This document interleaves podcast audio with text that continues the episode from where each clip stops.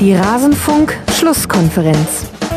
Zuerst einmal ist leider unser Traum heute geplatzt vom Finale. Wir wollten das unbedingt. Wir haben auch daran geglaubt, dass wir es schaffen können. Ich glaube, die Mannschaft hat das heute über 120 Minuten gezeigt, was in ihr steckt. Sie hat heute nochmal alles abgerufen, was, äh, was sie schon das ganze Jahr ausgezeichnet hat. Das haben wir heute auch in diesem äh, Auswärtsspiel bei Chelsea London gesehen, dass wir die klar bessere Mannschaft waren für mich, die besseren Tormöglichkeiten. Und äh, deswegen sind wir natürlich unglaublich unglücklich. Alles zum letzten Bundesligaspieltag. Adi Hütter war das bei den Kollegen von der Zone nach der ja, Halbfinal-Niederlage bei Chelsea. Die Eintracht aus Frankfurt, sie ist aus der Europa League ausgeschieden und sie hat auch an diesem 33. Bundesligaspieltag nicht gewinnen können. Gleichwohl oder umso wichtiger ist es, dass sie der Schwerpunkt unserer Spieltagsbesprechung sein soll. Und damit hallo und herzlich willkommen hier im Rasenfunk in Schlusskonferenz Nummer 224. Mein Name ist Max Jakob Ost. Ich bin der Genetzer bei Twitter und freue mich, zwei Gäste bei mir in der Leitung zu haben. Zum einen Alice Tietje von Eurosport Sport, at Sportsland Alice auf Twitter. Hallo Alice. Hallo Max. Du wirst heute unter anderem für den Eintracht Frankfurt Schwerpunkt zuständig sein, auch wenn es vielleicht ein bisschen schwer fällt noch. Wir nehmen am Sonntagabend auf. Schweren Herzens muss ich wohl meinen Senf dazugeben. Vielleicht können wir ja deinen Schmerz ein bisschen lindern. Wir werden es, ich hoffe es. feststellen können. Bis dahin können wir uns noch ein bisschen warm quatschen. Ich begrüße außerdem bei mir hier in der Runde Max Bergmann. Er schreibt bei Between the Posts. Das ist ein Taktik-Blog, eine Taktik-Webseite. Er ist UEFA B-Level-Coach und er heißt bei Twitter at Max Bergmann ohne die Vokale hinten raus. Servus Max. Hallo zusammen. Also heute haben wir einen Max B und einen Max Obst oder wie auch immer ihr euch das merken wollt, liebe Hörerinnen und Hörer. Es folgt jetzt ein etwas längerer Ankündigungsteil. Ihr müsst, damit ihr euch nicht langweilt, Alice und Max, ihr müsst einfach, keine Ahnung, zwischendurch ein Liedchen trällern oder mal kurz A oder O sagen oder das ist ja interessant. Aber dann sind wir damit auch hoffentlich schnell durch. Zum einen möchte ich mich bedanken bei Lennart, Daniel, Jan, Schreier, der unterstrich Löser und bei Falco. Sie alle sind Rasenfunk-Supporter und helfen es, diesen Podcast hier finanziell zu unterstützen. Herzlichen Dank dafür. Dann möchte ich euch, liebe Hörerinnen und Hörer da draußen, darauf hinweisen, dass die Threads für den Rasenfunk Royal angelegt sind. Das heißt, unter mitmachen.rasenfunk.de könnt ihr zu allen 18 Bundesliga-Vereinen plus zu einem Taktiksegment plus zum Schiedsrichtersegment und auch, wenn ihr Fragen an den Rasenfunk habt, die könnt ihr alle loswerden bei uns im Forum. Das wird dann die Grundlage für die Besprechung mit den einzelnen Gästen, die ich dann aufzeichne ab dem 34. Spieltag. Das heißt, nutzt jetzt diese Woche bis zum 34. Spieltag, um da euren Input zu geben. Dann kann er sicherlich auch für die Sendung verwendet werden. Dann kann ich euch darauf hinweisen, dass natürlich auch wieder die Zweitliga-Kurzpässe weitergehen. Wir haben unter der Woche schon einen aufgenommen mit kleinem Fokus auf, Mag Fokus auf Magdeburg. Und es wird ein neuer erscheinen mit äh, Fokus auf dem SC Paderborn. Das hat sich ja auch ganz gut jetzt herausgestellt. Der wird am Montagabend erscheinen. Und dann zu guter Letzt, ich hoffe, Alice und Max, ihr seid noch Ihr habt noch kurz ein bisschen Zeit. Zu guter Letzt möchte ich euch noch auf eine Veranstaltung hinweisen, bei der ich am Dienstag, den 14. Mai, das heißt, wir nehmen das jetzt Sonntag auf, in zwei Tagen teilnehme, und zwar an der Uni Mannheim um 19.30 Uhr im Schloss im Raum O151 werde ich Teil sein einer Podiumsdiskussion zum Thema Podcasts, Hype oder Geschäftsmodell. Es werden die Fragen beantwortet, warum sind Podcasts so beliebt, wie werden sie produziert und was für, für Finanzierungsmodelle gibt es und welche werden sich langfristig durchsetzen. Da seid ihr, liebe Supporterinnen und Supporter da draußen, dann diejenigen, denen ich da auf der Bühne nochmal danken werde. Mit mir diskutieren da Elisabeth Rank von Audible, Vincent Vitus Leitgeb, der ist unter anderem für die Podcasts bei der Süddeutschen Zeitung zuständig und André Peschke, er ist Mitbegründer des Videospiel-Podcasts The Pot mit einem monatlichen Umsatz von 25.000 Euro steht in der Veranstaltungsbeschreibung. Also da werde ich mir auch noch ein paar Tipps abholen und dann geht's hier ab im Rasenfunk, Leute. Da könnt ihr euch drauf freuen.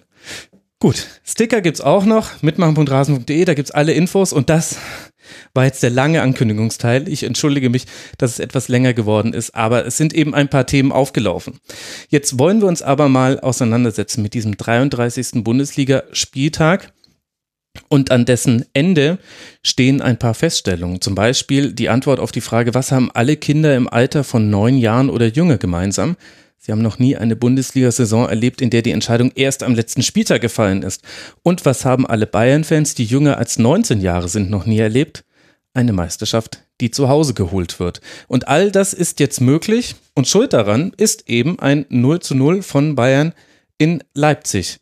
Alice, wie hat dir der FCB da gefallen? Ich fand, sie waren gar nicht so schlecht. Also natürlich ist Leipzig jetzt nicht irgendein Gegner. Äh, ich fand, sie haben es eigentlich ganz gut gemacht, äh, kamen mit der mit, mit der Zeit besser ins Spiel, haben auch früh gepresst.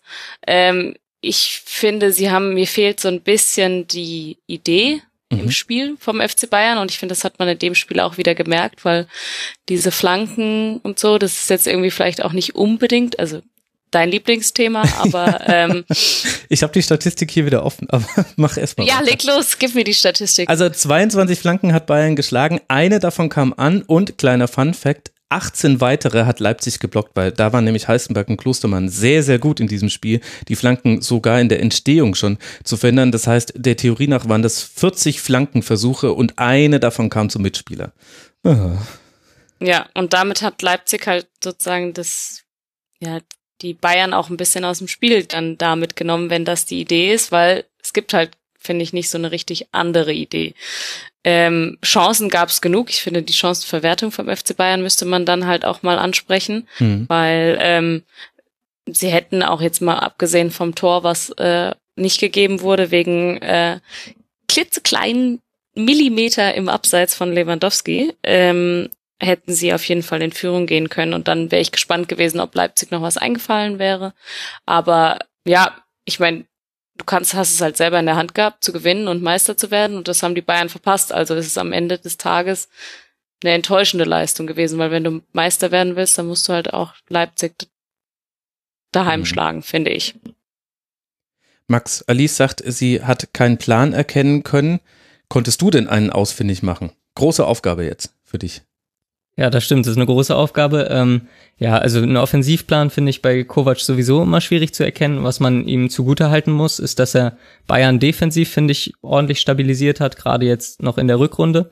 Ähm, ich stimme Alice auch zu, dass Bayern überlegen war in der Partie. Allerdings ähm, mit Abstrichen, gerade so die ersten 25 Minuten für mich, war Leipzig etwas stärker. Also wir haben wirklich ein gutes Pressing gespielt, haben, haben Bayern früh gestört und Bayern kam im Grunde kaum hinten raus. Und äh, dadurch hatte Leipzig auch vorne Chancen. Also so die ersten 25 Minuten habe ich Leipzig vorne gesehen. Da haben sie es halt auch geschafft, äh, zum Beispiel einen Kimmich gut aus dem Spiel zu nehmen, haben ähnlich gepresst, wie, wie Liverpool das schon gemacht hat. Und ähm, dann ja, hat Bayern relativ wenig Lösungen.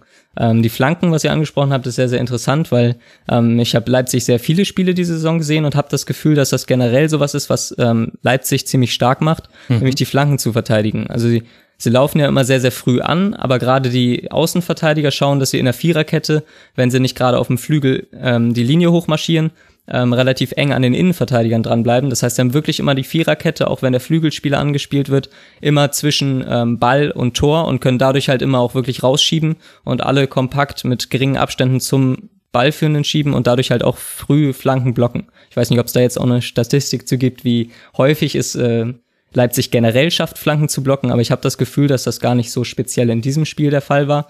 Oder auch, aber eben eben nicht nur in dem Spiel, sondern generell so eine Stärke von Leipzig ist. Mhm.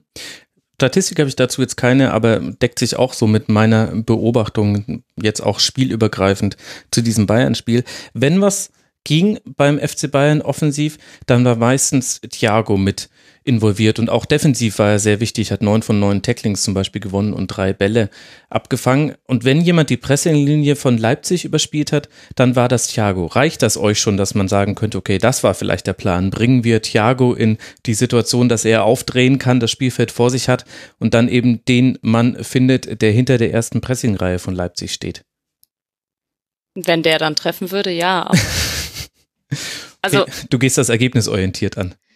Naja, ich finde, wir reden hier über den FC Bayern, der irgendwie lange die Vormachtstellung in der Bundesliga hatte. Und ich finde, da reicht mir das als Plan nicht. Vor allen mhm. Dingen, wenn es da nicht funktioniert. Also du, am Ende, so blöd es klingt, und ich zahle jetzt auch gerne drei Euro ins Phrasenschreiben, aber am Ende zählt, zählt das Ergebnis. Also es bringt den Bayern in der Situation nichts, wenn sie schön spielen und dann aber die Meisterschaft nicht holen. Oder sie spielen ja noch nicht mal schön.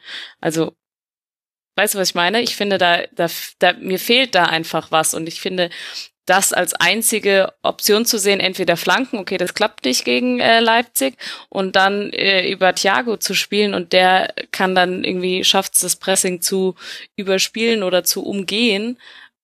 Das ist, reicht ja anscheinend nicht, wenn am Ende dann ein 0-0 steht. Und klar, das reicht vielleicht gegen andere Mannschaften in der Bundesliga, aber Leipzig ist ja eine Herausforderung und ich finde, da musst du es dann eben zeigen. Und das war ja gegen Liverpool zum Beispiel auch nicht anders. Ja, sehe ich genauso. Also es, das reicht halt nicht aus als eine Variante. Man hat es am Ende auch gesehen, als Thiago raus musste.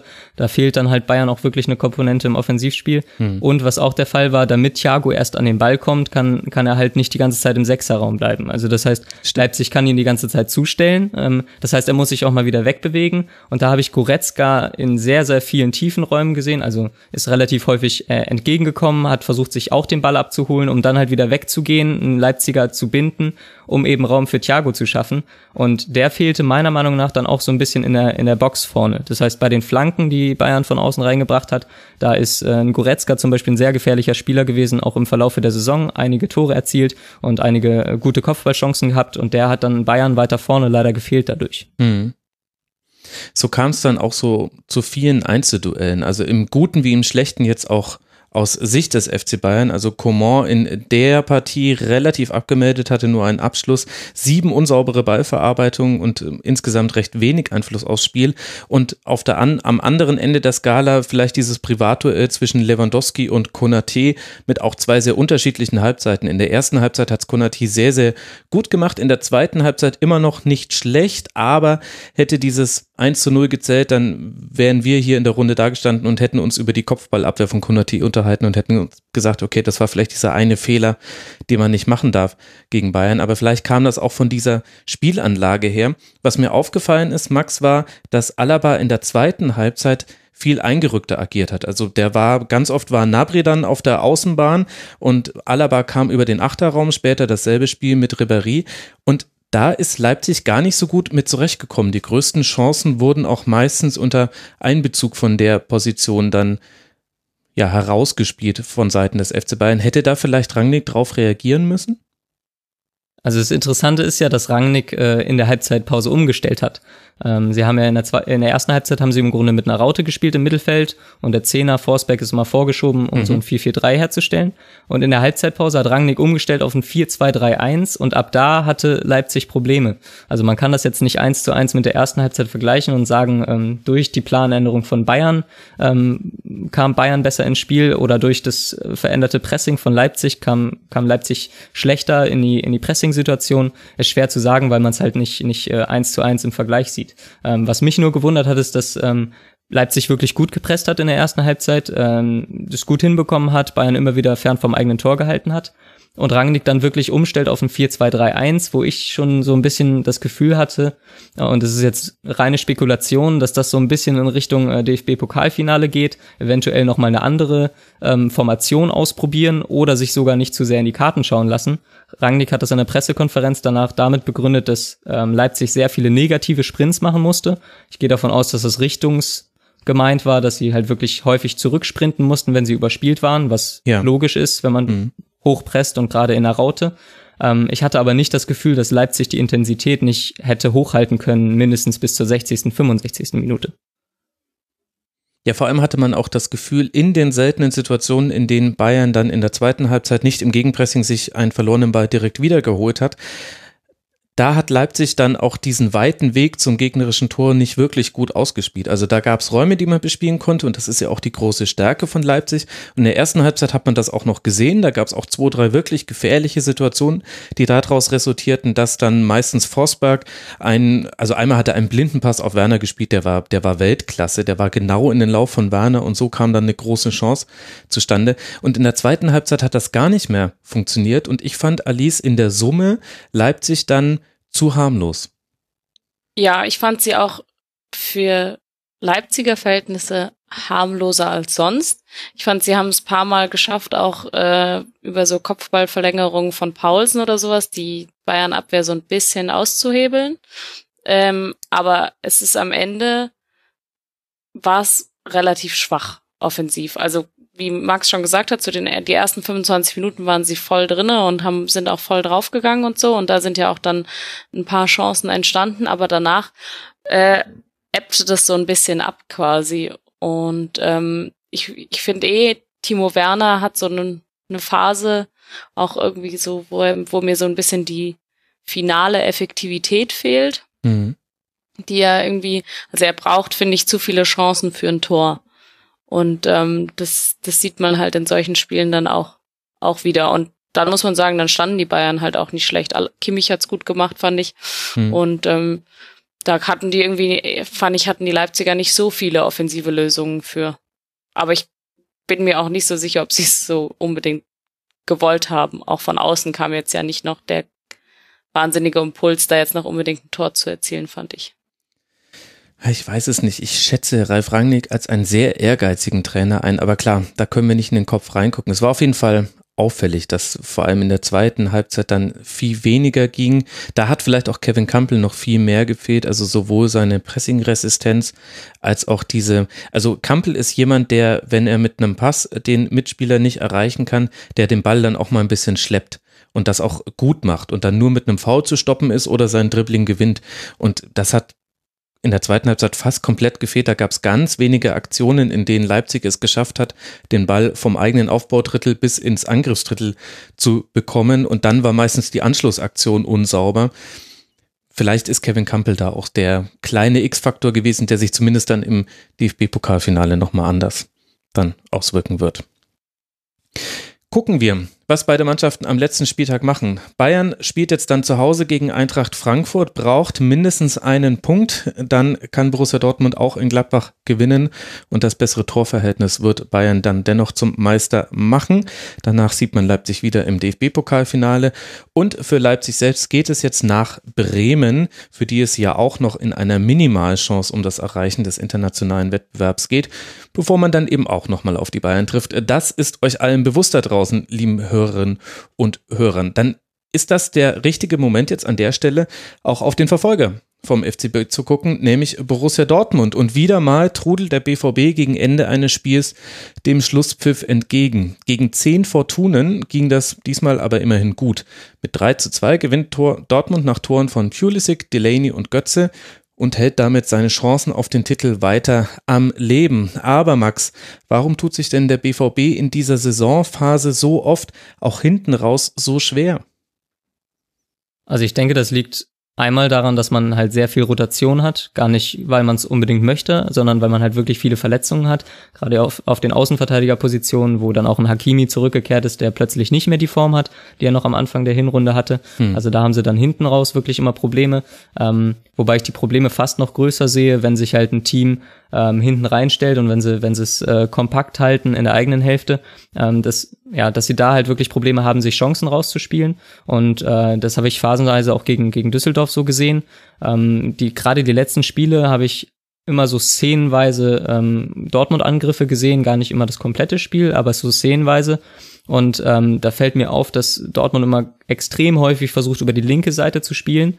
Ähm, das war in der letzten Partie schon so und es war gegen Düsseldorf in der ersten Halbzeit auch extrem häufig so. Ja. Ähm, ich habe nochmal nachgeguckt, ich glaube 49 Prozent der Angriffe, also fast die Hälfte der Angriffe waren über die linke Seite. Mhm. Also extrem viele Angriffe. Und ähm, wenn dir dann noch ein Marco Reus fehlt, der zwischen den Linien sich immer ganz gut bewegt, dann auch für einen genialen Moment mal gut zu haben ist, ähm, dann wird's halt schwer, weil Düsseldorf logischerweise auch darauf eingestellt war, dass sie versuchen, eben die Seite zu schließen. Aber ist das nicht ein bisschen einfach? Also in Anführungszeichen einfach, weil wenn du dir also die letzten acht Minuten oder sowas anschaust oder dann wenigstens die Minuten nach dem 3-1, das ist ja so ein bisschen die Frage, warum warum muss es denn dann nochmal spannend sein? Also genau, also warum kommt Fortuna Düsseldorf da noch zu so vielen Abschlüssen und letztlich lag es äh, daran, dass Akanji im richtigen Moment an der richtigen Stelle des Feldes auf dem Hintern saß und es auch noch geschafft hat, nicht Hand zu spielen in der Situation und dass Karaman in der 98. Minute einen Ball aus sehr kurzer Distanz nicht aufs Tor bringt. Und das hat ja dann mit dem Überladen der linken Seite weniger zu tun. Also Max, was, was glaubst du, was ist da quasi die defensive Instabilität? Sind das taktische Gründe? Müssen wir da im mentalen Bereich gucken? Ähm, ich denke, es ist eine Mischung. Also ich habe schon das Gefühl, dass sie defensiv gerade um den eigenen Strafraum herum nicht optimal arbeiten. Vielleicht auch mit einem Weigel, der, der auf einer ungewohnten Position spielt, wobei der gerade zweikampftechnisch und so weiter ähm, noch äh, positiv äh, herausgeragt ist in vielen Spielen. Hm. Ähm, man muss auch bedenken, Luke Bakio hatte noch den Elfmeter, also den hätten ja. sie auch reinmachen können. Das heißt, es hätte schon früher eigentlich ähm, ja noch offener gestaltet werden können. Für mich war die 3-1-Führung ohnehin relativ glücklich. Ähm, und es war eigentlich eine offene Partie für mich ähm, über die gesamte Spielzeit. Auch wenn das Chancenplus logischerweise auf Seiten von Dortmund war. Was da jetzt genau die Fehler waren, ich meine, ähm, gegen äh, Werder hatte man auch individuelle Fehler hinten. Ähm, und heute beziehungsweise gestern auch wieder ein, wieder ein äh, Torhüterfehler mhm. mit dabei. Das waren jetzt auch zwei Torhüterfehler direkt hintereinander. Ähm, das ist auch ähm, extrem häufig. Und ob das dann wirklich dann an der psychischen Komponente liegt, schwer zu sagen. Ähm, ich schätze, äh, etwas Druck ist schon vorhanden, weil sie wissen natürlich genau, dass sie theoretisch Bayern ähm, noch einholen könnten. Ich finde es in vielen Teilen auch einfach ein bisschen unclever. Also da in der letzten Minute zum Beispiel das Foul von Guerrero, es muss halt auch nicht sein. Dann hast du eine kriegt äh, Düsseldorf nochmal einen Freistoß. Und ich meine, das sind ja, das ist eine Standardsituation. Das ist nicht unwahrscheinlich, dass daraus auch nochmal ein Tor geschieht. Und mir fehlt da so ein bisschen die Abgeklärtheit, also so die. Ja, die Ruhe und Souveränität, ne? Genau, vor allen Dingen, wenn du dann noch das 3-1 schießt, was ja einfach irgendwie dir den Auftrieb geben sollte und denken sollte, ach, jetzt haben wir es auf jeden Fall geschafft, jetzt bringen wir das hier zu Ende, souverän. Stattdessen fängst du dir dann das 3-2 und zitterst dann noch das 3, dass du nicht das 3-3 bekommst. Und ich finde, als Borussia Dortmund musst du da ein bisschen abgeklärter auftreten. Und da würde ich mir halt auch von vielen Spielern wünschen, dass sie da ein bisschen die Ruhe ähm, mit reinbringen und nicht dieses wie so ein aufgeschreckter Hühnerhaufen in, auf einmal dann in der Verteidigung agieren. Ja, vielleicht ist das auch so eine self-fulfilling prophecy, einfach weil es jetzt schon so häufig vorgekommen ist in dieser Saison. Du hast schon äh, gegen Hoffenheim in letzter Minute das 3-3 noch kassiert. Du bist gegen andere Mannschaften wie gegen Hertha und wie gegen Mainz noch mit dem blauen Auge davongekommen. Die Partien konnten gewonnen werden. Bei der einen hat Dortmund selbst das äh, Tor ganz äh, kurz vor Schluss gemacht. Bei dem anderen hat Birki dreimal gegen Ucha gehalten innerhalb von zehn Sekunden und konnte so die drei Punkte festhalten. Und Gegen Werder war es doch das Gleiche, da hast du doch auch eine 2-0-Führung mhm. aus der Hand gegeben. Und genau, und dann hast du diese individuellen Fehler. Das ist ganz schwierig, dagegen etwas zu machen. Das hat einfach auch viel mit einer Selbstverständlichkeit und auch mit ein bisschen Glück und Pech zu tun. Und vielleicht kommt an dem Punkt dann aber schon noch zum Tragen, dass eben diese hinterste Reihe beim BVB ständig durchrotiert werden muss. Also in der Partie war es jetzt wieder Guerrero und Piszczek auf den Außenpositionen, weil Diallo eben nicht spielen konnte. Marius Wolf, wissen wir alle, rot gesperrt. Das heißt, du hast auch keine Möglichkeit, in der letzten Reihe eine Sicherheit zu bekommen. Und das hat man, finde ich, auch gemerkt. Düsseldorf hatte immer wieder Flanken an den zweiten Pfosten oder Verlagerungen mit Diagonalbällen, bei denen der jeweils Angespielte dann echt viel Platz hatte. Also da haben einfach die die Abstände haben hinten in der Kette nicht gestimmt. Und klar, individuell könnten das auch die Spieler immer in der Situation besser machen, hat aber vielleicht halt auch einfach mit Eingespieltheit zu tun. Ich denke auch, also die Rotation spielt da eine Rolle und daraus resultierend denke ich auch, dass es keinen so wirklichen Leader-Typen gibt. Also ähm, gerade die Top-Teams haben in der Regel hinten wirklich einen, einen Spieler, der ähm, in manchen Spielen wirklich jeden Ball wegklärt und, und die Mitspieler auch wieder nochmal ähm, auf, ja, aufmuntert und äh, motiviert, auch wirklich da hinten den Kasten sauber zu halten. Ähm, bestes Beispiel äh, ist aktuell Hinteregger zum Beispiel bei Frankfurt, der wirklich jeden Ball weggeblockt hat gegen Chelsea hm. in der Europa League. Ja. Aber man kann im Grunde auch die anderen Top-Teams aus der Bundesliga nennen. Ähm, ob das jetzt bei Bayern ist, auch die haben natürlich rotiert, aber das waren hauptsächlich drei Innenverteidiger und die sind alle schon relativ erfahren. Und ähm, man kann auch einen Hoffenheim nennen, auch wenn die jetzt vielleicht nicht für defensive Stabilität äh, stehen, aber die haben zumindest einen Vogt, der den ähm, Laden da beisammenhält und der wirklich immer wieder Ansagen macht. Und das fehlt mir da gerade in der Defensive so ein bisschen bei, bei Dortmund. Da ist vielleicht am ehesten noch so Delaney vor der Abwehr, der, der mhm. die Mitspieler nochmal aufpeitscht. Aber ähm, gerade vor der Abwehr kannst du logischerweise deine Verteidiger nicht dirigieren. Ja, Überhaupt interessant auch, wie sich die Rollenverteilung zwischen Delaney und Witzel so ein bisschen äh, verschoben hat. In der Hinserie war es so, dass Witzel der sichtbarere von beiden war. Also beide hatten sehr, sehr gute Werte, aber Witzel war derjenige, der sich auch häufiger, offen, häufiger offensiv eingeschaltet hat und aber auch wichtige Konter unterbunden hat. Und jetzt in den letzten Partien fand ich Delaney wesentlich auffälliger. Da ist Witzel eher der passivere Part gewesen, hat eher sich auf Absicherungen konzentriert. Und wenn mal Dortmund an die Grundlinie durchgekommen ist oder mit so einem gechippten Ball Ball hinter die letzte Kette von Düsseldorf, dann hatte das ganz oft damit zu tun, dass Delaney mit nach äh, vorne gekommen ist und entweder selbst dann der Empfänger des Passes war oder, oder einen Raum aufgelaufen hat, in den dann jemand anderes reingehen konnte. Das es war noch so eine kleine Mikrobeobachtung, die mir aufgefallen ist. Ich finde, wir sollten aber noch kurz, Alice, über Düsseldorf sprechen, denn das ist ja eine Weltklasse-Saison. 41 Punkte jetzt und wir haben es ja gerade besprochen, das hätten sehr gut auch 42 sein können nach dieser Partie. Der ewige Oliver Fink mit 36 Jahren trifft zum 1 zu 1 und dieses 2 zu 3 hat man erreicht und dieses gute Spiel beim BVB ohne Benito Rahman, der erstmal auf der Bank saß und dann erst später eingewechselt wurde. Wie hat dir die Fortuna gefallen und warum tun sich so viele Gegner gegen Düsseldorf schwer? Ähm, ja, wie du schon gesagt hast, sie haben sehr gut gespielt und ich finde, sie haben, es macht Spaß, Düsseldorf derzeit zuzuschauen, auch wenn es jetzt vielleicht nicht gereicht hat, aber sie treten irgendwie mutig und selbstbewusst auf und ähm, wissen auch irgendwie ihre Konter punktuiert gut zu setzen und hm. haben natürlich mit Luke Bacchio vorne jemanden, der einfach ein sehr guter Stürmer ist, auch wenn er jetzt natürlich bisschen unglücklich agiert hat mit dem verschossenen Elfmeter und so, aber prinzipiell einfach, ja, es klingt jetzt gemeiner, als es gemeint ist, aber zu gut eigentlich für äh, Düsseldorf ist quasi, aber dem Team natürlich dann auch gut tut als äh, Stürmer vorne drinne, der halt immer anspielbar ist.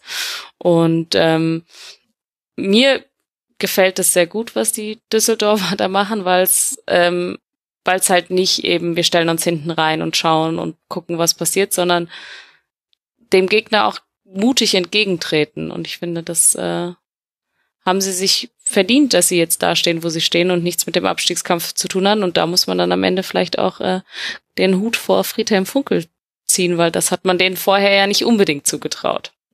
Ja, vor allem in der Art und Weise. Ich erinnere mich noch in Vorbereitung auf die Saisonvorschau, habe ich damals noch ein paar Interviews mit Friedhelm Funke gelesen, in denen er unisono gesagt hat, also das wird eine ganz, ganz hässliche Saison werden, wir werden kratzen, wir werden beißen. Und da dachte ich mir schon so, uiuiui, das hört sich aber nach äh, Friedhelm Funkel bei Eintracht Frankfurt Reloaded an. Und jetzt ist es ja aber doch ein deutlich anderer Fußball. Und ich meine, klar, jetzt in dieser Situation kann man auch ohne Druck befreit aufspielen, aber das betrifft ja auch weite Teile der übrigen Saison, dass man einfach mit viel Tempo über die Außen auch gespielt hat. Ich finde es total interessant, dass da jetzt mit Suttner und Kovnatski nochmal zwei Spieler sich gerade etablieren, die man in der Hinserie, also Kovnatski logischerweise, aber nicht so gesehen hat, die da auch gut ihre Rolle erfüllen. Auch Zimmermann in dem Spiel, was die angestellt haben mit der rechten Dortmunder Seite, das war einfach beeindruckend zu sehen. Sowieso Kevin Stöger, der Strippenzieher, wie immer. Kahn Eihan auch tolle Partie gemacht. Also da haben sich echt einige Spieler in einem sowieso schon guten Kollektiv nochmal weiterentwickelt, finde ich, in dieser Saison. Ja, das stimmt. Die Frage ist halt, können sie das halten? Also, weil ja. sie spielen, finde ich, alle ein bisschen über ihren eigenen Leistungsvermögen. Also, hm. ein Eihahn war ist ja auch schon länger in der Bundesliga unterwegs gewesen und so und hat nicht immer das zeigen können, wie er es jetzt macht und ist jetzt als Kapitän, glaube ich, sogar auch mit Führungsspieler dort und macht das, was wir eben auf der anderen Seite gesagt haben mit den Innenverteidigern.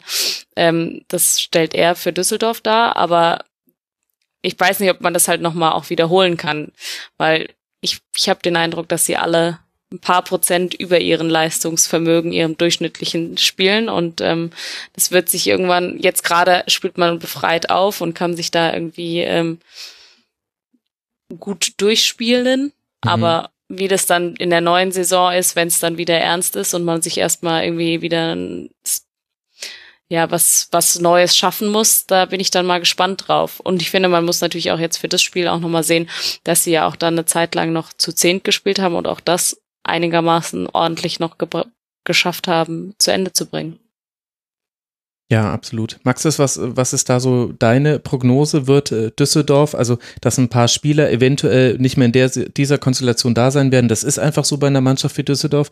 Aber glaubst du, am Fußball muss sich noch etwas ändern, jetzt mit Blick auf die nächste Saison, wenn sich die Gegner vielleicht auch ein bisschen drauf einstellen, auf diese Gefahr durch Umschaltsituationen?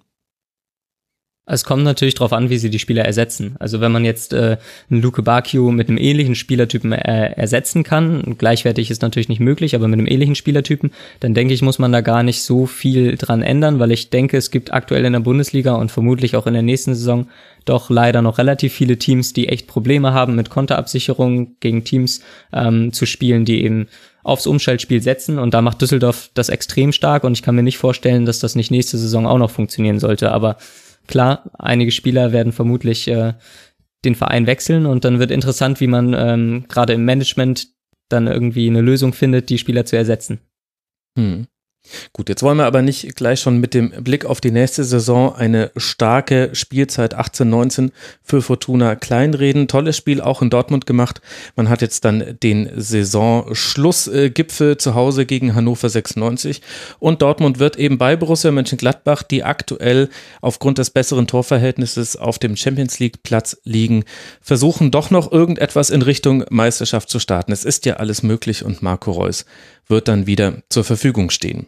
Darf ich noch einmal, äh, würde ich gerne, ihr habt es in der letzten Rasenfunkfolge auch schon gemacht, aber ich finde auch heute ist es soweit, dass man äh, Mario Götze nochmal würdigen sollte. ja, stimmt, ja. Also, weil ich finde, der kommt mir immer zu kurz. Ihr habt es letzte Woche auch schon gesagt und ich wollte eigentlich schon viel früher das Thema drauf lenken, aber hat natürlich nicht geklappt. Ähm, ich finde, nicht nur bei seinem Tor, aber er hat wieder eine sehr gute Partie gemacht und tut in der aktuellen Form Dortmund sehr gut und es ist so wieder der Mario Götze, den man von früher noch kennt oder auf dem Weg dahin und ich finde, er ist wahnsinnig wichtig für dieses Team und ähm, hm. es ist schön, ihn wieder so zu sehen und so Fußball spielen zu sehen und ich meine, die Ballannahme beim 3 zu 1 und dann das Tor, es lässt sich natürlich auch sehen. Das stimmt. Und vorhin, als wir über Leader und Anführer bei Dortmund gesprochen haben, da schoss mir noch kurz äh, Götze durch den Kopf, aber wir hatten ja gerade über die Abwehr geredet, deswegen hat es nicht gepasst. Aber ich finde, das ist jemand, der vorne drin wirklich das Heft des Handelns häufig in die Hand nimmt. In der Abstimmung mit Alcázar hat es in der Partie gegen Düsseldorf jetzt nicht so gut funktioniert wie in manch anderen. Ich fand, dass es aber eher an Alcázar lag, der in dem, der gegen Düsseldorf nicht so wirklich ein gutes Timing dafür hatte, mal wegzugehen vom Innenverteidiger, sich Raum zu verschaffen, den Ball anzunehmen, prallen zu lassen oder sich zu drehen. Also der hatte einfach ein ein paar falsche Entscheidungen meinem Gefühl nach getroffen. Aber Götze war da immer derjenige, der war am, noch am häufigsten anspielbereit, der hat die Bälle verteilt, der hatte auch eine Körpersprache, die ich gut fand. Hast du völlig recht. Jetzt haben wir Götze wieder nochmal gelobt und er hat es sich auch sehr verdient. Interessant, dass da jetzt schon zum zweiten Mal in Folge jemand draufkommt und sagt nach dem Dortmund-Segment, so, jetzt müssen wir nochmal Mario Götze loben. Sehr gut. Ehre, wem Ehre gebührt. Ja, absolut. Ehre, wem Ehre gebührt. Dann können wir jetzt auch über den VfB Stuttgart sprechen. Also wir haben uns jetzt mal kurz an der Meisterschaft. Überleitung des Todes. naja, ganz so schlimm ja nicht. Also wir haben uns jetzt an der Meisterschaft mal ein bisschen versucht und sehen, okay, da sind noch alle Fragen offen. Weiter unten ist die Frage des Relegationsplatzes jetzt geklärt. Der VfB Stuttgart hat sich sein Relegationsendspiel erspielt und Ehre, wem Ehre gebührt, würde da ja schon passen. Denn ein 3 zu 0 gegen den VfL Wolfsburg lässt schon ein bisschen die Frage im Raum stehen, war das wirklich der VfB Stuttgart? Und war das wirklich auch der VfL aus Wolfsburg? Der VfB lässt fast gar keine Torchance liegen und macht aus einer Handvoll Chancen viel, nämlich ein 3 zu 0. Und wichtig war vor allem das 1 zu 0 natürlich. Kurz vor der Halbzeit zieht Gonzalo Castro ab, der Ball wird einmal abgefälscht, dann wird der Ball noch einmal abgefälscht und dann landet er über den Innenpfosten im Tor. Und ich habe mich gefragt, Alice, war dieses Tor vielleicht symbolisch für das komplette Spiel des VfB? Ja. Geschlossene Frage und du hast die Frage geschlossen. Warum? naja, weil es, also, es ist halt ein Glückstreffer, ne? Es ist halt so ein Daddeltor. Und es passt ja relativ gut. Also, ich sag mal so, solche Tore hätte der VfB Stuttgart vorher schon häufiger gebraucht in der Saison. Und in so einem Spiel, ich meine, die Wolfsburger haben es ihnen angeboten. Ja. Und ähm, sie haben es dankend angenommen und dann brauchst du so den, wie der Phrasenschwein, aber brauchst du vielleicht auch diesen Dosenöffner ähm, eben mit dem 1-0 und dann passiert's halt so. Also Und du musst den Schuss halt auch nehmen. Also ich finde, der VfB genau. hat in dem Spiel auch wirklich alles in seiner Macht Stehende getan, um dieses Spiel zu gewinnen. Und dann kam halt in der Szene dann dieses doppelte, vielleicht dreifache Glück mit dazu, was dann Wolfsburg auf der anderen Seite auch gefehlt hat. Ja, und ich meine, sie hatten das sozusagen selber in der Hand hm. und die Chance haben sie genommen oder wahrgenommen und auch genutzt und dann ich, ja, Wolfsburg finde ich hat ihn halt viel angeboten auch, muss man leider muss man auch dazu sagen. Also würde jetzt nicht sagen, es war jetzt das beste Spiel des VfB Stuttgart äh, überhaupt, aber es waren halt die Räume da und die haben sie dann genutzt.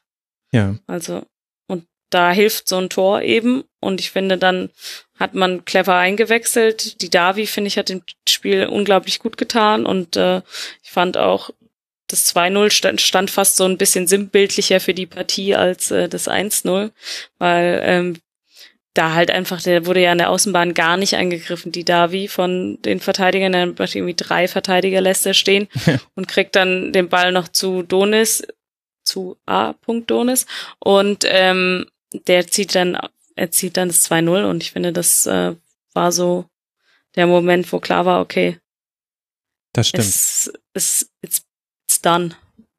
Und vom VfL kam ja wirklich fast gar nichts, Max. Also das fand ich auch fast erschreckend in den Pressekonferenzen danach, dass Bruno Labbadia gesagt hat, ja, also wir hatten natürlich die große Chance in der dritten Minute, da hat sich William gegen Kempf durchgesetzt, der dann gerade noch beim Schuss entscheidend stören kann. Und dann hat Bruno Labbadia noch auf diesen Schuss von Maximilian Arnold referiert, der da aus über 50 Metern auf dem Tornetz gelandet ist. Und da dachte ich mir, naja, also wenn man als Trainer so eine Schussmöglichkeit herausziehen muss, um zu sagen, ja, wir haben auch leider unsere Chancen nicht genutzt, dann spricht es ja für die Harmlosigkeit der Offensive.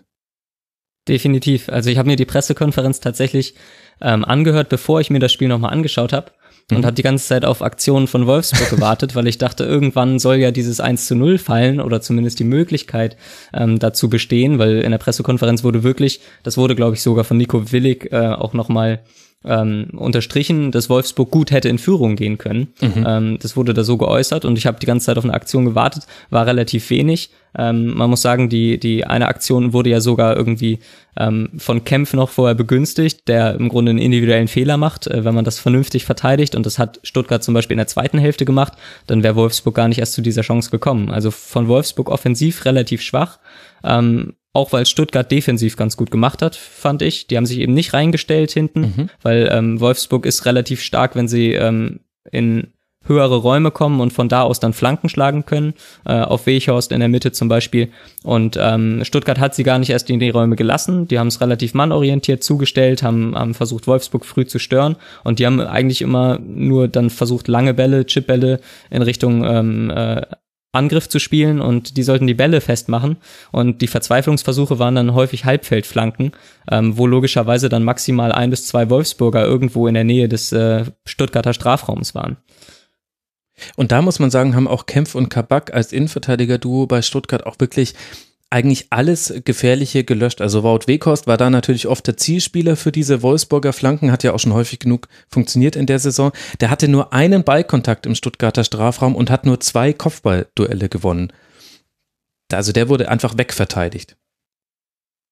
Wie hat dir denn die neue Mittelfeldgestaltung beim VfB gefallen? Also mit einer Doppelsechs aus Castro und Gentner, ja auch ein bisschen sicherlich dem Auftritt bei Berlin geschuldet und dann Akolo auf der 10, der sicherlich auch seinen Anteil hatte an dieser Partie. Was hat sich denn da beim VfB verändert? War es auch deswegen etwas stabiler oder hatte das halt auch dann eher mit dem VfL zu tun, der viel von seinem Offensivplan nicht umgesetzt bekommen hat?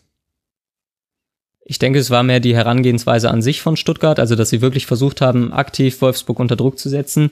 Ähm, zu der Formation an sich kann ich gar nicht so viel sagen, weil ich jetzt auch die letzten Partien von Stuttgart davor gar nicht so aktiv verfolgt habe. Mhm. Ähm, ich war nur positiv überrascht, als ich mir die Partie dann angesehen habe, dass äh, Stuttgart halt wirklich ähm, versucht, Wolfsburg äh, auch schon in der Wolfsburger Hälfte unter Druck zu setzen, mit dem Risiko logischerweise dann hinten auch in Aktionen zu geraten, wo man dann eben gegen Weichhorst im 1 gegen 1 zum Beispiel verteidigen muss. Mhm. Und ähm, Interessant fand ich halt so ein bisschen, wie dann halt äh, im Verlaufe der ersten Halbzeit und dann auch Richtung zweite Halbzeit immer weiter dieser Glaube angestiegen ist, ähm, dass sie eben über diese Spielweise auch äh, zu Torchancen vorne kommen und ähm, ja Wolfsburg auch vom eigenen Tor fernhalten können. Ja, und irgendwann hat dann das Spiel irgendwie seine logische Wendung genommen. Die Davi hat, hat Alice ja schon angesprochen, hat da auch nochmal ein bisschen Schwung da vorne mit reingebracht und dann hat sich für Wolfsburg irgendwie dieses Spiel sich des Zugriffs von Wolfsburg entzogen und keiner kam so richtig zur Geltung. Also William und Steffen auf den Außen völlig abgemeldet gegen Inschur und Pavard, die beiden sehr, sehr gutes Spiel gemacht haben.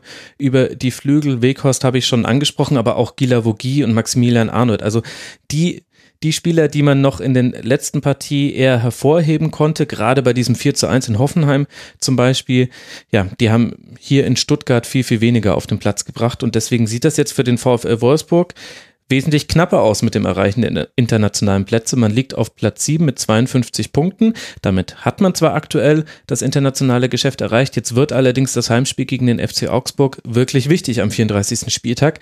Da sollte man nicht verlieren, denn wenn Hoffenheim hinten noch einen Dreier sammelt, dann springen die auf 54 Punkte. Das heißt, dann würde auch ein Unentschieden gegen Augsburg, die ja mit dem ehemaligen Wolfsburg-Trainer Martin Schmidt anreißen. Solche Geschichten schreibt nur der Fußball, Klammer zu würde dann nicht reichen. Also man muss dann schon gewinnen in diesem Spiel gegen den FCA.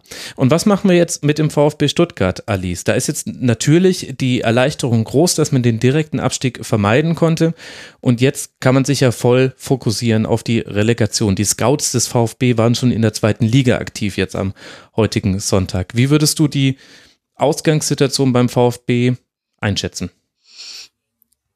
Ich würde da gerne nochmal das Spiel gegen Schalke am 34. Spieltag abwarten, weil mhm. ich habe das, ich finde, dieses Spiel ist nicht so richtig, gegen Wolfsburg kann man jetzt nicht so richtig als Maßstab nehmen, weil, ähm, wie ich finde, Wolfsburg mir einfach zu schwach war und zu viele Räume angeboten hat. Und ich glaube, das passiert halt ähm, in einem Relegationsspiel auf jeden Fall nicht, gegen wen auch immer. Und ähm, ja, mir, mir fehlt so ein bisschen so ein Gefühl für die Stuttgarter und für ihre Idee und ihre, ja, tatsächlich ihren, ihren Willen, so, weil es ist halt auch sehr schwankend. Hm. Und sie haben natürlich Glück, dass sie jetzt schon gerettet sind, weil die unten da zwei noch schlechter sind und sie es jetzt halt auch selber einfach sich äh, erkämpft haben. Aber ähm, mich haben sie noch nicht überzeugt. Max, haben sie dich überzeugen können? Also in der Partie gegen Wolfsburg definitiv. Bleibt natürlich abzuwarten, ob das halt vielleicht auch wirklich äh, ja der Wolfsburger Schwäche äh, geschuldet war, die dementsprechend, oder wie Alice im Grunde schon gesagt hat, äh, sehr viele Räume angeboten haben, lag natürlich auch am Spielstil von Wolfsburg. Also Wolfsburg probiert ja wirklich immer ähm, nur mit, mit äh, zwei zentralen Mittelfeldspielern in der Partie. Ähm, haben sie probiert, im Grunde ähm, ja, ein Positionsspiel aufzuziehen, große Abstände zu haben mhm. und da über Spielverlagerungen und so weiter dann wirklich ähm, ja, nach vorne zu kommen. Und es funktioniert natürlich, wenn der Gegner kompakt spielt und man wirklich das Spiel verlagern kann. Dadurch, dass Stuttgart manorientiert gepresst hat, haben sie es eben relativ gut hinbekommen, in die Zweikämpfe zu kommen. Ja. Und dementsprechend gab es natürlich die Räume für Stuttgart. Ähm, ja, wenn Alice jetzt sagt, das wird vermutlich im Relegationsspiel nicht passieren, dann gehe ich auch davon aus, weil ich mir nicht vorstellen kann, dass äh, Union Berlin oder auch äh, sei es Paderborn oder wer auch immer am Ende noch äh, auf den Relegationsplatz da rutscht in der zweiten Liga, dass die so ein Positionsspiel wie ähm, Wolfsburg aufziehen, geschweige denn, dass sie auch wirklich ähm, den Ballbesitz annehmen und wirklich äh, so viel den Ball zirkulieren lassen, dass Stuttgart in die Umschaltaktion kommt. Mhm. Aber man muss sagen, individuelle Qualität ist natürlich vorhanden bei Stuttgart. Also ich schaue dem Relegationsspiel, was Stuttgart angeht, doch relativ positiv entgegen. Also ähm, wenn man schaut, dass man zum Beispiel einen Aogo, einen Bartstuber und einen Didavi einwechseln kann, dann ist das normalerweise eine Qualität, ähm, die muss in der Bundesliga erhalten bleiben. Hm. Und man hat jetzt wieder Optionen. Also Donis hat ja auch eine starke Partie gemacht, Gonzales auch ein bisschen glücklicher als noch in Berlin. Du hast einen Gomez noch auf der Bank. Je nach Spielsituation hätte auch Gomez eingewechselt werden können, hat Nico Willig danach auch noch gesagt. Es war dann einfach des Spielstands geschuldet, dass er nicht kommen konnte. Das ist natürlich auch nochmal ein Bonus für den VfB in der Relegation. Vier von 20 Tackling-Versuchen hat der VfB nur verloren. Also wenn wir darüber sprechen, es waren viele 1 gegen 1 Duelle, dann hat da der VfB auch einfach die entscheidenden gewonnen. Und dann kommt so ein 3 zu 0 bei heraus.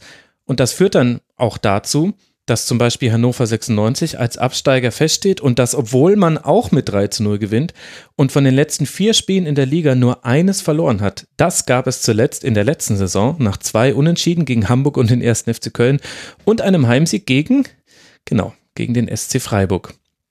Wer aber auch nach einer solchen Serie nur 19 Punkte hat, der steigt dann eben ab. Und das trotz dieses 3 zu 0, bei dem Christian Streich dann in der PK nach dem Spiel sagte, man hätte gesehen, was möglich gewesen wäre bei Hannover 96, wenn Bebu und Füllkrug nicht so lange verletzt gewesen wären. Alice, war das einer der Punkte, den man aus diesem 3-0 mitnehmen kann? Denn ansonsten hat es ja außer vielen schönen Emotionen ja leider keinen sportlichen Wert mehr.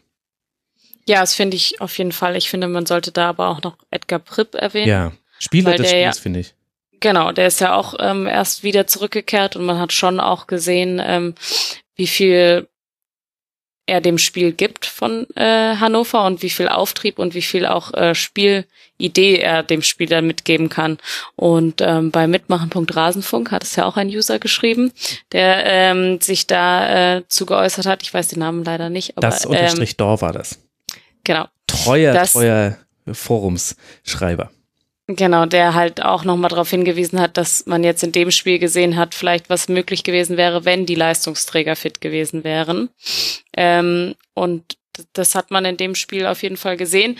Ich finde, auch da kann man irgendwie ein bisschen äh, eine Parallele zu dem Spiel, was wir eben besprochen haben, also Stuttgart-Wolfsburg ziehen, auch wenn der Freiburg vielleicht nicht Wolfsburg ist, aber auch hier, finde ich, hatte der äh, SC Freiburg nicht unbedingt einen Zugriff auf dieses Spiel oder äh, hat sich jetzt besonders Mühe gegeben in diesem Spiel, um es mal so auszudrücken. Ich glaube, Christian Streich hat auch gesagt, wir haben gespielt, wie als würden wir absteigen ja. oder sowas. Ähm, und ich finde, dadurch ist es natürlich auch äh, leicht geworden, aber ich fand ich fand es sehr gut, wie Hannover dieses Spiel angenommen hat, auch wenn sie es nicht mehr in der eigenen Hand hatten und wie sie dann doch irgendwie einfach, sie haben einfach ein gutes Bundesligaspiel gemacht und ich finde da, um zu deiner Frage zurückzukehren, äh, haben die zurückgekehrten Leistungsträger wie eben Prip und Bebu schon viel mit dabei gehabt und ich finde auch, man merkt auch, wie gut einem Bebu einem Weidand getan hat, zum Beispiel in ja. der Kombination. Mhm.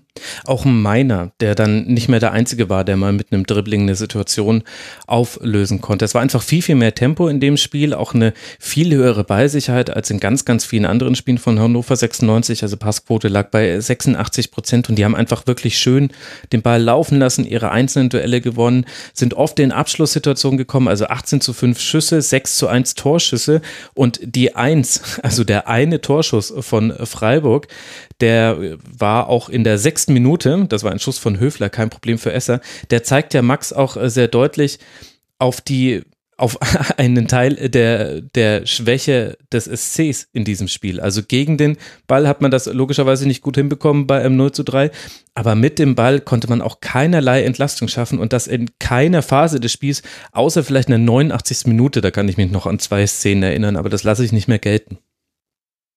Ja, unglaubliche Partie, unglaublich von beiden Teams im Grunde, weil äh, unglaublich stark von Hannover und unglaublich schwach von Freiburg. Ähm, die Pressekonferenz, da wurde, glaube ich, wirklich klar, ähm, dass Streich absolut unzufrieden war mit dem Ergebnis. Ja. Ähm, aber er hat auch gesagt, für, für alle Hörerinnen und Hörer, die die Pressekonferenz äh, sich nicht angeschaut haben. Er hat gesagt, dass sie sich in der Woche ähm, nicht gezielt auf den Gegner vorbereitet haben, ähm, nicht extra noch eine Videoanalyse in Vorbereitung auf das Hannover-Spiel gemacht haben. Und äh, ja, ich denke, man hat gesehen, was dann dabei rauskommt.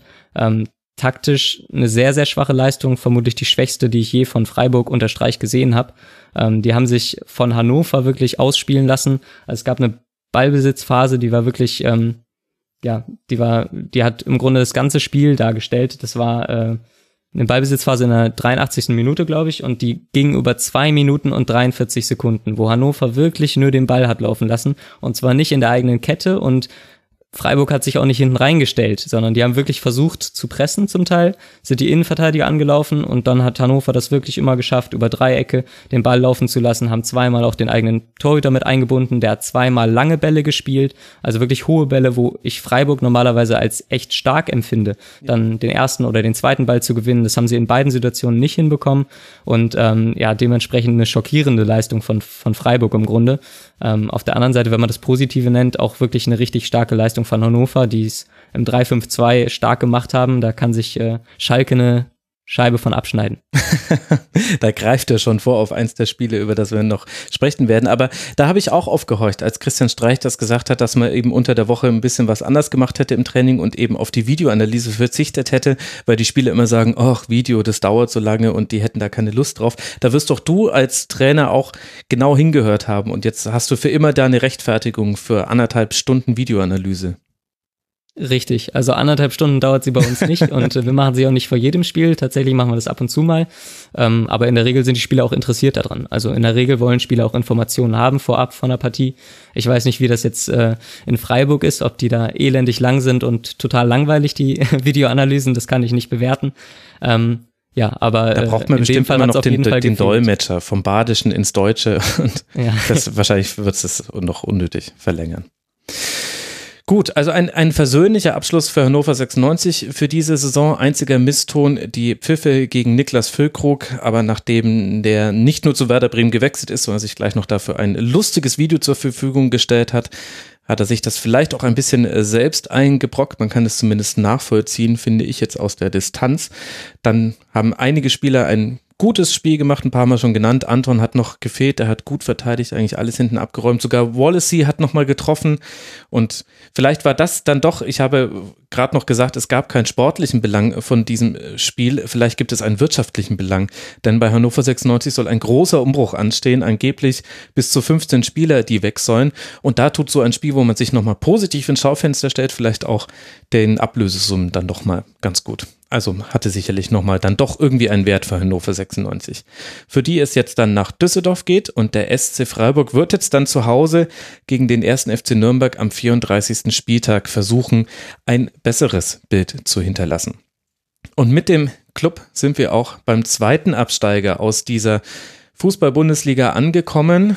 Mit einem 0 zu 4 verabschiedet sich der FCN aus der Liga gegen einen Gegner, bei dem Josip Trimic sich als Fußballgott etabliert. Nachdem er schon in der letzten Woche gegen Hoffenheim den Ausgleich geschossen hat zum 2 zu 2, erzielt er jetzt das wichtige 1 zu 0 und hat auch bei den folgenden Treffern zum 2 zu 0 und 3 zu 0 seinen Fuß mit im Spiel. Er hat gespielt aufgrund eines Bauchgefühls von Dieter Hecking, so hat er es zumindest äh, gesagt, vor der Partie an der Stelle von Plea. Da möchte man auch dem Bauch von Dieter Hecking gratulieren. Das war die richtige Entscheidung, denn so gewinnt am Ende Gladbach mit 4 zu 0, macht die Europa League klar und hat eben noch gute Chancen auf die Champions League, während der Club Alice zum neunten Mal in seiner Geschichte absteigt. Wie hat dir denn die Partie von den beiden Mannschaften gefallen? Also zuallererst muss ich natürlich als äh, mit Eintracht Herz sagen, Fußballgott und Trimmitsch bisschen schwierig, aber ähm, ansonsten finde ich, es passt so bei Nürnberg unter dem Motto stets bemüht, aber trotzdem leider hat es nicht gereicht am Ende. Mhm. Es ist so ein bisschen sinnbildlich, glaube ich, für die Saison auch von den Nürnbergern, weil sie haben es versucht und es hat aber am Ende halt einfach nicht gereicht. Ich fand Gladbach zu Beginn relativ schwach. Die kamen dann erst später ins Spiel und haben dann natürlich auch die Chance oder die Räume, die sich angeboten haben, dankend angenommen. Dann passiert dem Nürnberger ein dumme Fehler, wie beim 2 zu 0 und so. Also ist halt alles so ein bisschen unglücklich. Ich finde, Gladbach hat jetzt zum ersten Mal wieder ein bisschen deutlicher ein Spiel gewonnen, nachdem sie ja eher in einer Schwächeperiode hingen was mhm. äh, den Kampf um die internationalen Plätze anging. Ähm, auch da finde ich, ja, sie haben gut gespielt dann irgendwann raus, aber ähm, man merkt schon, dass sie irgendwie noch nicht, dass sie nicht so richtig auf der Höhe sind, finde ich. Dass es noch nicht so richtig wieder passt da auch. Ich weiß nicht, wie viel dann auch damit zusammenhängt, wenn du weißt, dass dein Trainer geht und alles. Wenn du am Ende das Ergebnis hast, dann ist es gut, aber ähm, so richtig passend tut's da nicht, habe ich das Gefühl, auch wenn mir Eden Hazard wieder äh, Torgan Hazard. Torgan Da hat jemand ja, noch sein Eden. Jetzt, ja, ja, ich, ja, ja. Ähm, wieder sehr gut gefallen hat, ähm, der wieder, finde ich, bisschen seine alte Stärke gezeigt hat. Mhm. Und ja, dass dann Trimmitsch trifft, ist natürlich äh, sehr gut für Dieter Hecking, sagen wir es mal so. Auch solche Geschichten schreibt nur der Fußball. Ja, Max, also Alice traut äh, dem Braten, dem Gladbacher Braten noch nicht so ganz über die Straße? Hä, was war das für ein komisches Bild? Sie traut dem Braten einfach noch nicht. Keine Ahnung, was da gerade in meinem Kopf los war. Ich wollte Im über eine Ofen Straße dem Braten, gehen. dem Ja, ich, ich weiß es nicht, was ich mir da gedacht habe. Max, wie würdest du die Leistung von Gladbach bewerten? Also ich habe das Partie, äh, die Partie nicht über die volle Länge gesehen, aber ich habe äh, auf jeden Fall die Highlights gesehen und ähm, hatte so ein bisschen das Gefühl, dass gerade in der zweiten Halbzeit irgendwie äh, jede gute Chance von Gladbach dann auch wirklich als Tor verwertet wurde. Und ähm, man muss jetzt natürlich schauen, wie das Ganze weitergeht in der neuen Saison und so weiter. Ähm, in der Partie hatte ich jetzt so ein bisschen das erste Mal das Gefühl, nachdem Gladbach davor auch wirklich sehr, sehr ähm, Probleme hatte, wenn Hazard eben nicht die Einzelaktionen hatte, ähm, Ja. Tore zu erzielen. Und das war gerade in der Partie gegen Nürnberg gar nicht unbedingt der Fall, ähm, sondern in der Partie ist mir jetzt zum Beispiel Traoré extrem positiv aufgefallen, der wirklich in vielen 1 gegen 1 Situationen ähm, ja, Chancen rausgespielt hat, er hatte, glaube ich, vier Dribblings, alle erfolgreich. Und ähm, da hat Nürnberg halt immer so ein bisschen versäumt, auch wirklich dann äh, aus, auf Außen Traoré zu doppeln. Und ähm, wenn du dann halt mit der individuellen Qualität, die eben niedriger ist als andere Bundesliga-Teams, es nicht schaffst, äh, kompakt zu verteidigen, zwei gegen eins Situationen herzustellen und so weiter, ähm, dann hast du natürlich Probleme gerade gegen so dribbelstarke Spieler äh, wie die, die Gladbach hat. Aber auch da habe ich immer so ein bisschen das Gefühl, dass es formabhängig ist. Also äh, wirklich eine Konstanz bekommt äh, meiner Meinung nach kein Gladbacher so wirklich ins Spiel. Hm. Ja, würde ich auch zustimmen. Ich fand, in dem Spiel hat man ganz gut gesehen, wie gut Gladbach sein kann, wenn auf einem Flügel zumindest die Spieler ein gutes Zusammenspiel haben und gleichzeitig noch dazu kommt, dass der Gegner dann da nichts gegenhalten defensiv. Also Traoré, Zakaria, der immer wieder, also der war überall zu finden, aber der hat sich auch immer wieder auf den rechten Flügel fallen lassen. Und dann auch Jordan Bayer, der ja hinten drin in der Kette gespielt hat, die haben einfach eine sehr, sehr gute Partie gemacht.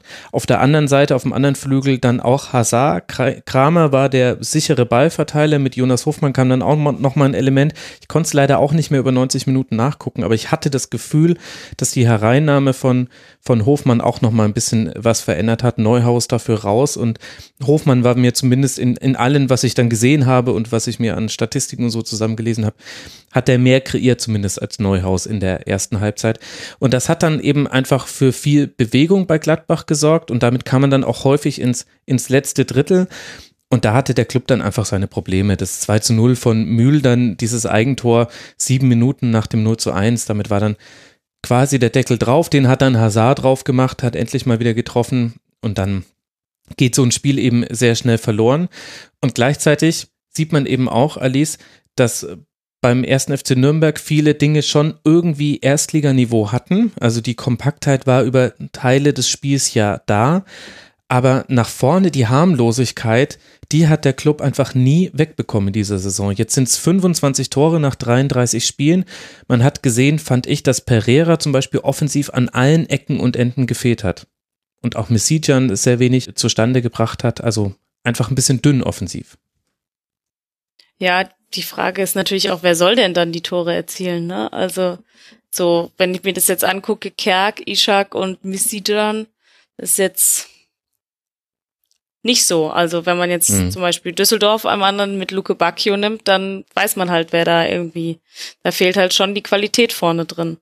Und das, ich finde, das sieht man in vielen, vielen Spielen von Nürnberg, dass eben so dieser klassische treffsichere Stoßstürmer vorne drinne fehlt. Ja, man dachte irgendwie, Isha könnte das äh, vielleicht sein, aber das hat sich nicht so wirklich bewahrheitet. Ja, das hat sich ja aber schon relativ schnell herauskristallisiert, würde ich sagen, dass er das nicht unbedingt ist, oder? Also, Ja, ja, ja, klar. ich weiß auch nicht, was, was da noch dann mit, mit diesem Trainer Diskussionen da irgendwie so mitspielt. Das ist ja auch irgendwie alles ein bisschen dubios da mit äh, Schommers, ob der jetzt weitermacht oder nicht, wie das dann noch eine Rolle spielt. Aber am Ende fehlt es einfach vorne an offensiver Qualität. Und wenn du keine Tore erzielst, dann wird's schwierig. Weil dann hilft, kannst du so gut, also ich meine, du kommst auch nicht mit 17 0 0 kommst du auch nicht voran.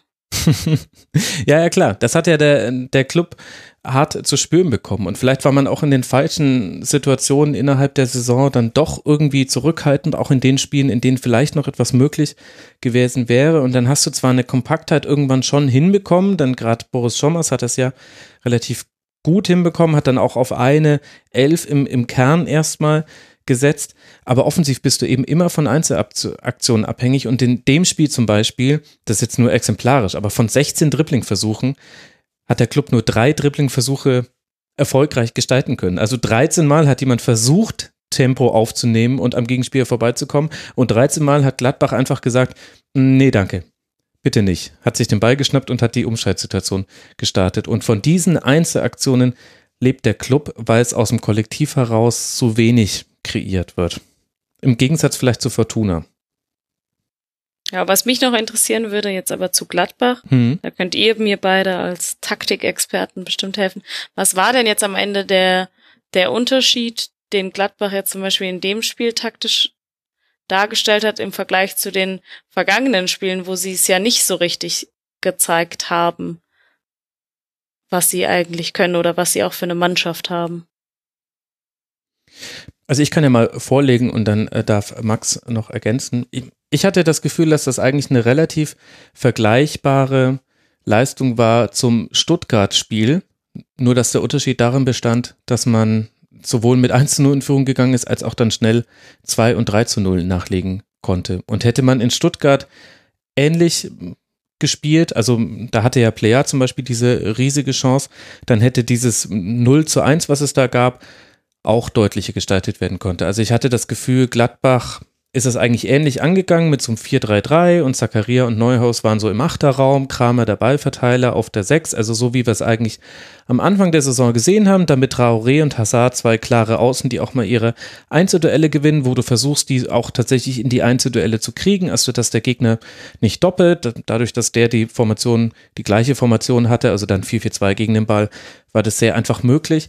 Und dann braucht Gladbach eben immer in der Mitte einen Stürmer, der die Zuspiele verwertet. Da hatte man in der Hinrunde Plea, dann natürlich Lars Stindl und Raphael, jetzt der eine verletzt, der andere gerade auch nicht im Kader, aber Drimmitsch hat ja diese Lücke geschlossen und ich, ich glaube, das war so die Kombination. Aber so den großen taktischen Kniff habe ich da jetzt nicht erkannt.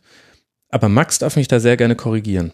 Ich muss da, glaube ich, leider auch passen. Also ähm, ich habe die Partie ja auch nicht äh, komplett gesehen. Insofern finde ich das sowieso dann immer schwer, äh, Äußerungen zur Taktik zu machen. Ähm, was definitiv schon gesagt wurde von dir, Max, ist ja, dass Hofmann reinkam für Neuhaus. Und das ist ähm, schon extrem offensiv für Gladbach. Also Neuhaus ist tatsächlich auch eher so ein Ballverteiler, dann halt im Achterraum, also vor Kramer zwar, aber keiner, der jetzt äh, selber auch tiefe Läufe macht und so weiter, eins gegen eins Situationen sucht äh, vom gegnerischen 16er. Und da hat Hofmann definitiv nochmal eine neue Komponente mit reingebracht. Und auf der anderen Seite, auf der Acht mit Zakaria, das waren schon zwei sehr, sehr offensive Achter. Auf der mhm. anderen Seite konnte man das logischerweise äh, gegen Nürnberg auch machen in dem Spiel, weil Nürnberg offensiv eben, wie wir schon angesprochen haben, sehr, sehr harmlos war. Und wenn ich mir das erste an, äh, erste Tor angucke von Gladbach, was ja auch so ein bisschen der Dosenöffner war, weil bis dahin ähm, ja, war es ein sehr, sehr zähes Spiel. Ähm, dann war das im Grunde eine Situation, wo Hofmann ins Dribbling geht, auf die Kette zudribbelt und wo Nürnberg im Grunde äh, Hofmann überhaupt nicht unter Druck setzt und extrem viel Zeit am Ball gibt. Und ähm, da kenne ich nicht viele andere Bundesligisten, die das auch tun würden. Insofern würde ich sagen, dass es leider auch da so ein bisschen zum Teil dem Gegner geschuldet, ähm, dass Gladbach da durchaus auch ein bisschen mehr Offensivkraft auf den Platz gebracht hat. Mhm. Aber wir wissen natürlich, Alice, warum du diese Frage stellst. Also ich, ich unterstelle dir zwei Motive. Das eine Motiv ist, Bin sehr gespannt. du möchtest wissen, wie groß die Chancen für Gladbach sind, jetzt im letzten Spiel gegen Dortmund den Champions League Platz zu sichern. Und das zweite Motiv von dir war, du wolltest noch ein bisschen herauszögern, bis wir zum Eintracht Frankfurt Schwerpunkt kommen. Gib's doch zu. Ah, Max, wie du deine Einleit deine Überleitungen einleitest, ist Wahnsinn. naja, du wusstest ja, was auf dich zukommt. Denn ich kann es dir leider nicht ersparen, Alice. Wir müssen jetzt über Eintracht Frankfurt sprechen. Das ist das ich nächste Spiel. Ich muss ganz Spiel. dringend weg. Jetzt, äh, jetzt musst du noch kurz da bleiben und uns das erklären. Aber Ja, wir müssen da jetzt durch. Also nach dem Aus im Elfmeterschießen gegen Chelsea verliert jetzt die Eintracht auch zu Hause mit 0 zu 2 gegen Mainz und könnte jetzt im Worst Case am letzten Spieltag aus den internationalen Rängen rutschen. In einem fröhlichen Hin und Her mit Chancen auf beiden Seiten macht Anthony Ucha mit seinen zwei Toren dann letztlich den Unterschied. Die Eintracht investiert alles, was sie hatte, so hat es sich zumindest für mich angefühlt, am Bildschirm, kommt aber nicht mehr heran und es geht mit 0 zu 2 verloren. Wir wollen gleich länger über Frankfurt sprechen. Deswegen, Max, lass uns mal noch kurz ein Wort zu Mainz 05 verlieren, dass es auch an der Stelle nicht untergeht. Und das muss jetzt auch dann nicht Alice beantworten. Was hat denn Mainz gut gemacht? Ja, es sind zwei sehr, sehr offensive Spielsysteme aufeinander getroffen, auch sehr ähnliche meiner Meinung nach. Also Mainz und Frankfurt ja beide, beide ähm, mit einem Zehner nominell, in der Regel zumindest. Ähm, bei Frankfurt war das zumindest in vielen Partien bisher der, der Fall. Und mit zwei Stürmern vorne, wo man halt wirklich immer versucht, ähm, ja, mindestens äh, mit einem Mann die letzte Linie zu besetzen, dann immer wieder Läufe hinter die Abwehr zu machen und kurz entgegenkommen äh, und kurz entgegenzukommen im Mittelfeld mit anderen Spielern. Mal ist das einer der Stürmer, mal ist es der Zehner. Und ähm, damit haben sie es so ein bisschen geschafft, auch äh, immer wieder hinter die Frankfurter Abwehrkette zu kommen, ähnlich wie das halt Leverkusen auch schon geschafft hat. Hm. Und da hatte ich so das Gefühl, dass ähm, aber auch wirklich auf beiden Seiten, also auch auf ähm, Frankfurter Angriffsseite, äh, die Angreifer äh, den Verteidigern gegenüber einen Geschwindigkeitsvorteil hatten und dadurch dann eben, weil beide relativ offensiv agiert haben, immer wieder gute Torchancen auf beiden Seiten zustande kamen. Also die Spritzigkeit von Mainz und warum war dann Mainz diese zwei Tore besser? Das ist eine gute Frage. Ähm, ich frage mich auch, ob, ähm, also ich glaube nicht, dass Mainz zwei Tore besser gewesen wäre, wenn Rebic zum Beispiel die Chance in der ersten Halbzeit nutzt, wo er theoretisch sogar noch den Ball annehmen kann mhm. und den, glaube ich, aus acht Metern ähm, mit der Innenseite über das Tor drischt ja, meiner Meinung nach dann so eine Situation, wo es äh, auf die Chancenverwertung ankommt und ähm, gerade das Team, was dann äh, vielleicht das erste Tor macht, ähm, kann dann auch nochmal nachlegen und ist im Vorteil.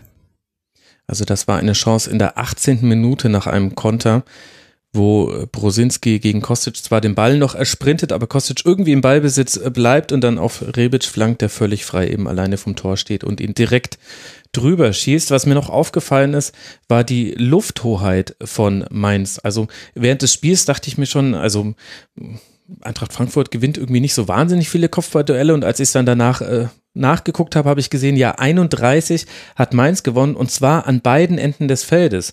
Also Hack und Nia KT, die beiden Innenverteidiger, der eine sieben, der andere vier gewonnene Kopfballduelle und auf der anderen Seite Ucha, Mateta und Boetius mit acht für Ucha und vier und vier für Mateta und Boetius.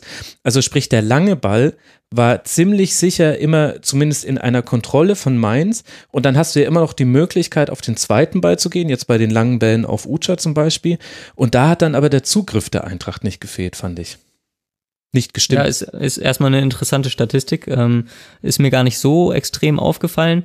Ähm, äh, natürlich sind jetzt Mateta, Uja und Boetius schon auch Spieler, die durchaus kopfballstark sind.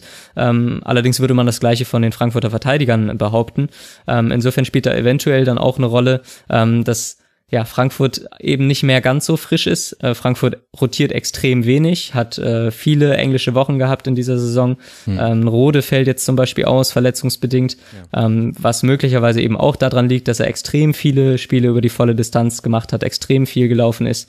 Und äh, da hat man in der einen oder anderen Situation, gerade was die zweiten Bälle angeht, äh, finde ich immer äh, das Gefühl, dass ähm, ja, Frankfurt da häufig zu spät dran ist, weil sie auch nicht mehr die Spritzigkeit mitbringen jetzt gegen Ende der Saison. Was mir auch noch aufgefallen ist, äh, ist, dass ich erwartet hätte, dass Frankfurt dann einfach das Spiel ein bisschen ruhiger angeht in den Ballbesitzphasen. Also einfach nochmal länger den Ball laufen lässt hm. und äh, eben nicht so früh die Bälle in die Tiefe spielt. Aber da hat Frankfurt in der Partie erstaunlich häufig dann auch trotzdem, trotz ähm, der Abwesenheit von Aller äh, lange Bälle gespielt, in der Regel Richtung Rebic. Und ähm, dadurch, dass sie es so früh gemacht haben, ähm, hatten im Grunde die Mittelfeldspieler von Frankfurt gar nicht so die Zeit, um, um nachzuschieben. Und da hatte ich das Gefühl, dass dadurch dann viele Mainzer Mittelfeldspieler auch näher am Ball waren und eventuell deshalb auch mehr zweite Bälle gewinnen konnten. Warum hat denn diese Ruhe gefehlt, Alice? Ist das vielleicht was, was die Eintracht gar nicht so wirklich kann? Boah, ähm, ob sie es, ich glaube, sie kann es schon. Ich glaube nur, man hat den Drang, ganz schnell nach vorne zu spielen. Und da ist das Risiko, dass viele Bälle verloren gehen, einfach sehr groß.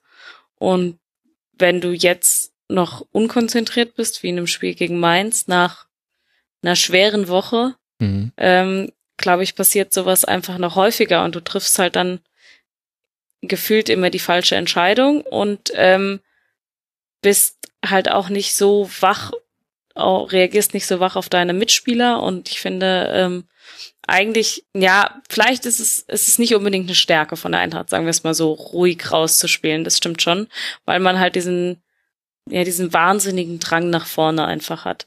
Und das soll dann meistens schnell gehen und da passiert, passieren halt einfach viele Fehler.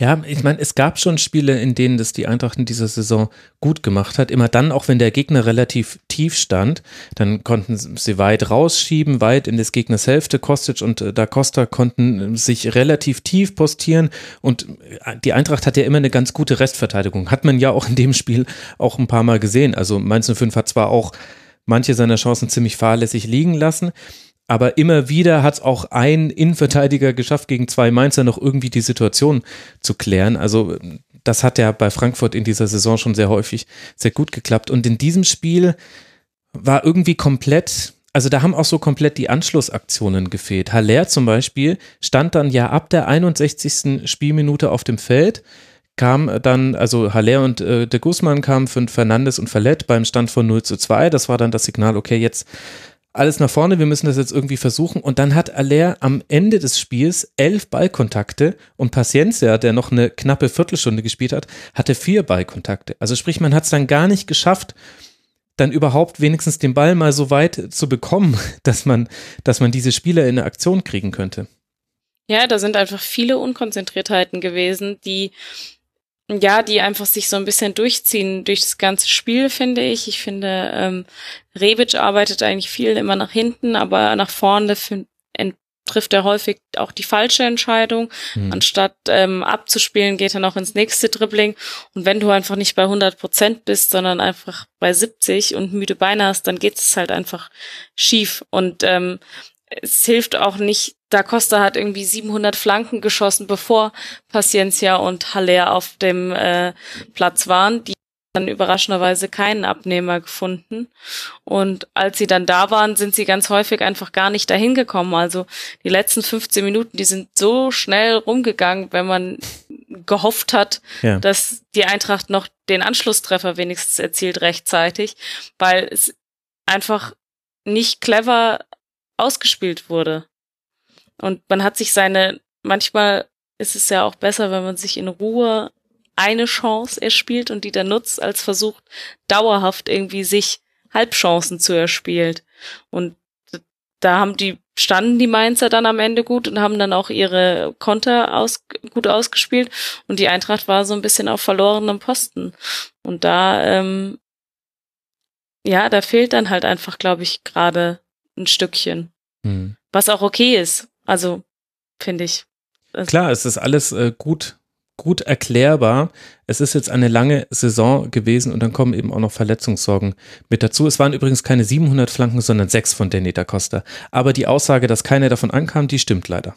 Also von diesen ja. kam keiner an. Insgesamt äh, waren es 43 Flankenversuche der Eintracht, 34 kamen dann auch durch, sechs davon kamen zum Mitspieler. Also es, aber es lag jetzt nicht daran, dass man zu viel auf Flanken gegangen ist oder so. Am ehesten Nein, fand ich noch, dass die Kreativität im Mittelfeld so ein bisschen gefehlt hat. Also egal, ob du da Fernandes oder der Guzman hast im Mittelfeld, Mittelfeld und dann eben daneben Gacinovic, der der viele Aktionen hatte, aber auch letztlich viele unglücklich. Genau, auch ein bisschen unglücklich.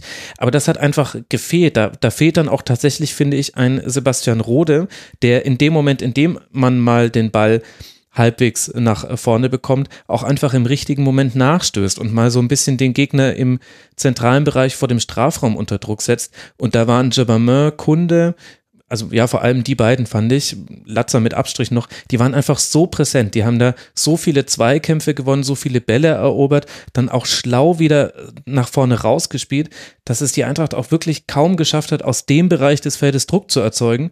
Und dann bleiben dir noch die Flügel und das kann die Eintracht zwar, aber aus den beschriebenen Gründen hat es halt in dem Spiel nicht funktioniert. Ja, also ich fand De Guzman noch besser. Also ich fand, der hat noch ein bisschen frischen Wind reingebracht im Vergleich zu Fernandes. Ja. Ähm, der hat sich auch fand ich, besser positioniert dann im Feld, also als Anspielmöglichkeit. Ähm, ich finde, Gacinovic ist, ist unglücklich in vielen Aktionen, immer gerade bei Ballverlusten, die dann häufig auch zu gewissen Situationen führen, die nicht nötig sind. Ich glaube, das war so ein klassisches Spiel. In die erste Halbzeit von der Eintracht hat mir sehr gut gefallen. Ich fand, da hat man, ist man draufgegangen, man hat äh, versucht, das Tor zu erzielen und es war so ein, so ein klassisches Eintracht-Spiel, viel Offensivwind mit natürlich ein bisschen Abstrichen ob der Müdigkeit, die, glaube ich, mhm. gerade herrscht. Und das ist so ein Spiel gewesen, wenn die Eintracht da das 1-0 macht, dann brennt wieder das Stadion und dann geht man da irgendwie vorne weg und dann, glaube ich, schafft man das auch, das irgendwie zu Ende zu spielen und da die Punkte zu holen. Aber es war abzusehen, dass sobald du ein Gegentor dir fängst, dass du dann so diese Anspannung einfach komplett ab, abfällt im negativen Sinne. Mhm. Dass du einfach sozusagen so in dich zusammenbrichst. Und ich finde, das hat man schon gesehen.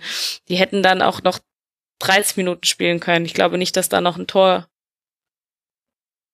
gekommen ja, wäre. Also die Abschlüsse waren natürlich maximal unglücklich. Man hatte echt noch die Chancen, hinten raus noch den Anschlusstreffer zu erzielen und wer weiß, was da noch passiert und dann kannst du vielleicht wenigstens noch irgendwie einen Punkt mitnehmen. Andererseits müsste Mainz auch 4-0 geführt haben, wenn sie ihre Chancen besser ausspielen, die sie ja hatten. Ja, also beide da, Offensiven waren Nach dem 2-0 und kurz bevor mhm. äh, Hütter gewechselt hat, gab es ja auch noch die Chance zum 3-0. Ich weiß gerade gar nicht mehr, wer es dann war. Das war Mainz. Uja auch wieder tatsächlich in der 60. Minute. Genau. Und dann steht's da 3-0 und dann ist der Drops, wie man so schön sagt, gelutscht. War ja dann so oder so, aber du hattest bei 2-0 hast du halt wenigstens noch die, die Hoffnungen drauf. Und ähm, da, dann musst du vielleicht auch gerade gegen so eine Mannschaft früher noch mit einem Paciencia oder einem Haller spielen. Vor allen Dingen, wenn sowohl Jovic als auch Rebic vielleicht noch besser als Jovic, aber nicht richtig ins Spiel involviert sind um dann halt auch mal vorne diese Anspielstationen zu haben hm. für eben Flanken oder ich meine, ein Haller ist ja alleine schon sehr wichtig als erste Drop-Station sozusagen, um den Ball einfach zu halten und dann weiter zu verwerten. Und hm. da finde ich, das hat mir so ein bisschen gefehlt. Und in der Verteidigung, war es schon Vogelwild, sagen wir es mal so. Es war. ja, also da waren schon Räume. Von allen. Also sowohl Abraham ja. als auch Hinteregger, als auch Verlett. Also da hatte jeder mal seine Aktion, wo man sich gedacht hat, du, du meine Güte, das ist ja übel, aber. Ich, ich fand gar nicht, dass man eine Aktion hatte, sondern man hatte einfach so, es waren so wahnsinnig viel Raum und man dachte sich immer so, ha, da müsste doch eigentlich ein Verteidiger stehen. Ähm, und das hat sich irgendwie sehr gehäuft und man dann irgendwie Glück hatte, dass Mainz dann auch ab und zu mal den Ball vertändelt hat und ähm, man dann irgendwie dahinter gekommen ist. Und auch Hasebe hat den ein oder anderen Fehlpass gehabt, mhm. der nicht unbedingt zur Stabilität dazu geführt hat. Da hatte er ja auch gegen Chelsea einen, ja. wo kurz, ähm, glaube ich, alle das Herz stehen ja. geblieben ist. Also das sind halt einfach so Kleinigkeiten, wo du merkst, bei einem Hasebe, der wirklich eine überragende Saison gespielt hat und ähm, so sehr für die Stabilität dieser Mannschaft äh, steht, das sind halt einfach so Kleinigkeiten, wo du merkst, okay, es, es ist jetzt halt einfach, es ist eine lange Saison und man merkt es halt einfach. Ich habe es im Eintracht-Podcast schon gesagt, bei der Eintracht hat man immer das Gefühl, es sind drei Spieltage zu viel.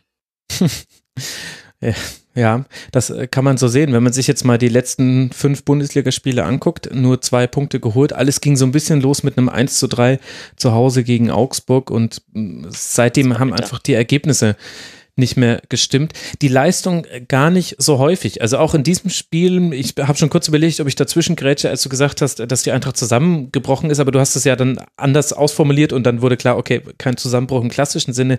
Denn klar, das hätte auch noch bitterer werden können, aber ich fand auch in dem Spiel hat es die Eintracht wieder geschafft, mit einer Haltung aus diesem Spiel rauszugehen und eben nicht sich völlig aufzugeben, sich nicht dem Gegner auszuliefern, sich auch nicht selbst zu zerfleischen. Es hat halt nur nicht gereicht und jetzt ist die große Frage nach dem, warum hat es nicht gereicht? Ist es dann letztlich dann doch die Kadertiefe, die in dieser Phase der Saison den Unterschied macht? Ich glaube nicht, dass es die Kadertiefe ist. Also, ich glaube, es ist, also, ich glaube, es ist ein weicher Faktor und ich glaube, es ist einfach Müdigkeit und es ist einfach der Kopf. Also, man muss sich das schon auch überlegen. Ich, wir reden hier immer noch über Eintracht Frankfurt, die international jetzt irgendwie bis zum Halbfinale gekommen ist und die einfach im Gegensatz zu vielen anderen Teams, und ich finde, das muss man auch erwähnen, diese Europa League auch ernst genommen hat und dort halt einfach wahnsinnig viel Kraft gelassen hat. Und es sind jetzt nicht Mannschaften gewesen, der TSV Buxtehude oder sowas, sondern es ist halt irgendwie, es war Lissabon, davor war es Inter Mailand, Chelsea und Schachtja, also das sind ja schon auch Teams, hm. die sehr, haben ja einen Namen. Also es war quasi eine Champions League Saison in disguise für Eintracht. Ja, schon so ein bisschen. Und da hat man alles gegeben und man hat sich so weit gekämpft und dass dann ein Abfall passiert und dass du, glaube ich, dann auch diese, ja, diese Konzentration nicht unbedingt hochhalten kannst, wie in Spielen gegen Augsburg, ist für Eintracht Frankfurt relativ normal. Dafür haben sie sich schon lange gehalten, weil die Eintracht von früher verliert diese Spiele immer gegen die Kleinen und holt dann was gegen die Großen, um die Angst zu machen für den 34. Spieltag. ähm, nein, aber ähm, also ich glaube schon, dass das einfach es ist schon auch Erschöpfung und ja, vielleicht dann Kadertiefe, weil du niemanden hast. Aber ich meine, wer hat denn dann für sowas adäquaten Ersatz. Also ich meine, da bist du ja schon in der Luxussituation. Okay, Haller ist zum falschen Zeitpunkt ausgefallen, ja. Mit Paciencia hast du aber einen guten Ersatz für vorne drin zum Beispiel. Du hast in der Innenverteidigung vielleicht nicht unbedingt Alternativen, obwohl man sagen muss, mit Fallett und du hast auch noch einen Dicker, mhm. hast du zwei, die gut spielen können, die sich vielleicht aber auch mal Dicker ist jung, der hat hat sich einen Fehler erlaubt mit der äh, roten Karte. Das passiert auch dem mal. Also das ist ja auch alles noch eine Mannschaft, die irgendwie auch noch noch lernt und ja, ich finde, man muss es ihnen verzeihen irgendwie. Also so schwer klar. es ist, weil man. Das ist ja eh klar. Ich will hier nicht den Stab über Eintracht Frankfurt äh, brechen. Das ist ja eine super Saison und das wird auch eine super Saison gewesen sein, selbst wenn man jetzt auf Platz 8 fallen sollte am 34. Mhm, Spieltag. Ja. Aber halt zum Beispiel ähm, ein, ein Danny da Costa, auch mit Abstrichen ein Philipp Kostic. Der hat zwar trotzdem wieder unglaubliche Szenen mit drin gehabt, aber die haben auch beide defensiv hinten gefehlt. Die sind, die können einfach nicht mehr jeden Weg gehen. Und es fehlt auch manchmal so ein bisschen, und das ist mir auch schon im Spiel, also gut, Leverkusen muss man so ein bisschen außen vor lassen, das war, das war ein ganz fürchterliches Freak-Spiel. Aber zum Beispiel auch in der Partie gegen Hertha hast du das gesehen, dass Kostic und da Costa im Zweifel nicht mehr den Weg an die Grundlinie gegangen sind, sondern die Flanke schon aus dem Halbfeld ja. geschlagen haben. Also einfach so, die zehn Meter, die man noch hätte gehen müssen, die sie in der Hinrunde definitiv gegangen wären, immer wenn der Platz offen war, den sind sie nicht mehr gegangen. Und das ist ja auch völlig verständlich. Aber das waren zum Beispiel zwei Positionen, da konntest du jetzt nicht mehr reagieren als Adi Hütter. Da konntest du jetzt nicht sagen, Timothy Chandler, der packt es wohl noch nicht über 90 Minuten, aber auch, wen willst du für Kostic da auf den linken Flügel stellen? Und an der Stelle ist man dann halt naja, so abhängig vielleicht. Ja, aber meinst ja du, der kann offensiv ähnlich viele Akzente setzen? Defensiv klar. Nee, natürlich, natürlich nicht. Aber ja, aber wie, wie viel Spieler willst du dann in dein Team holen? Also ich finde, da muss man über Da Costa eher streiten, weil es klar war, dass Chandler die ganze Saison ausfällt. Hm. Und ähm, ich finde, der halt einfach jedes Spiel über 90 Minuten gemacht hat. Bis auf, glaube ich, zwei in der kompletten Saison. Ähm, da da kann man auf jeden Fall drüber diskutieren. Ich finde es eher ein bisschen auf der Sechser-Position ein bisschen schwierig. Mhm. Oder ja, ja, doch Sechser-Position, weil Toro war jetzt lange verletzt. Der war jetzt gegen Mainz immerhin mal im Kader, gegen Chelsea war er gar nicht im Kader. Und dann hast du es halt, dass äh, Rode ausfällt und ähm, dann merkst du halt, dass da, da fehlt halt dann was. Mhm. Weil ein Fernandes, der kann das nicht äh, umsetzen. Wir haben das auch schon mal mit einem Jetro Willems versucht gegen ja. äh, Leverkusen. Das ist auf jeden Fall keine Option, um es kurz zu machen. Und ähm, ich, dann hast du Gacinovic davor, wo du auch nicht so eine richtige Alternative hast und der halt einfach nicht an die Leistung herankommt. Also ich finde, Gacinovic hat den größten Gap zwischen dem, dem derzeitiger dem Leistung und der Leistungsfähigkeit. Und ähm, da fehlt halt so ein bisschen so ein Spielmacher, finde ich auch. Gut, ich meine, in dieser Dreierreihe Rebic, Jovic, Haller hat es ja schon immer ganz gut funktioniert, wenn dann mal Rebic auf der 10 war. In manchen Spielen hat sich auch Jovic fallen lassen. Mag aber auch nicht so, so gerne. Ja, aber es hat gut funktioniert. Erstmal. Ja, ja, es hat, es hat nicht schlecht funktioniert, aber es mhm. hat jetzt auch nicht überragend funktioniert. Und dann hast du aber jetzt eben, dass ein Haller nicht da ist und dann fehlt dir halt was. Und dann kannst du halt auch nicht sagen, okay, du spielst mit Rebic, Jovic und Paciencia, weil äh, dann hast du halt quasi keinen Trumpf mehr von der Bank. Ja, so. Ja, ja, ja, gut, das stimmt schon. Ich habe eine These und die würde ich mal gerne an Max weiterreichen, dass der sich auch noch beteiligen darf hier an diesem Segment. Und zwar ist die folgende. Die Eintracht hatte zwei Dinge, die sie in der ganzen Saison ausgezeichnet hat, die jetzt aber in den letzten Spielen so ein bisschen abhanden gekommen sind, aus ganz verschiedenen Gründen. Und das eine war, dass man ein sehr, sehr gutes Gegenpressing hatte und damit die Gegner unglaublich stressen konnte, also so, dass es jeder unangenehm empfand, gegen Eintracht Frankfurt zu spielen. Und das Zweite war, dass man aber auch eine sehr gute Ballbesitzmannschaft war und dass da aber der Schlüsselspieler Haller war, weil er die Bälle festmachen konnte und eben lang genug festmachen konnte, um sie dann wieder zu verteilen auf die nachrückenden Mittelfeldspieler oder ganz oft eben auf die Außen. Würdest du mir da jetzt erstmal zustimmen, Max, bei dieser Diagnose, dass das so ein bisschen der Kern der Eintracht war in dieser Saison oder habe ich da vielleicht was vergessen? Nee, definitiv. Und man sieht es auch noch in Ansätzen.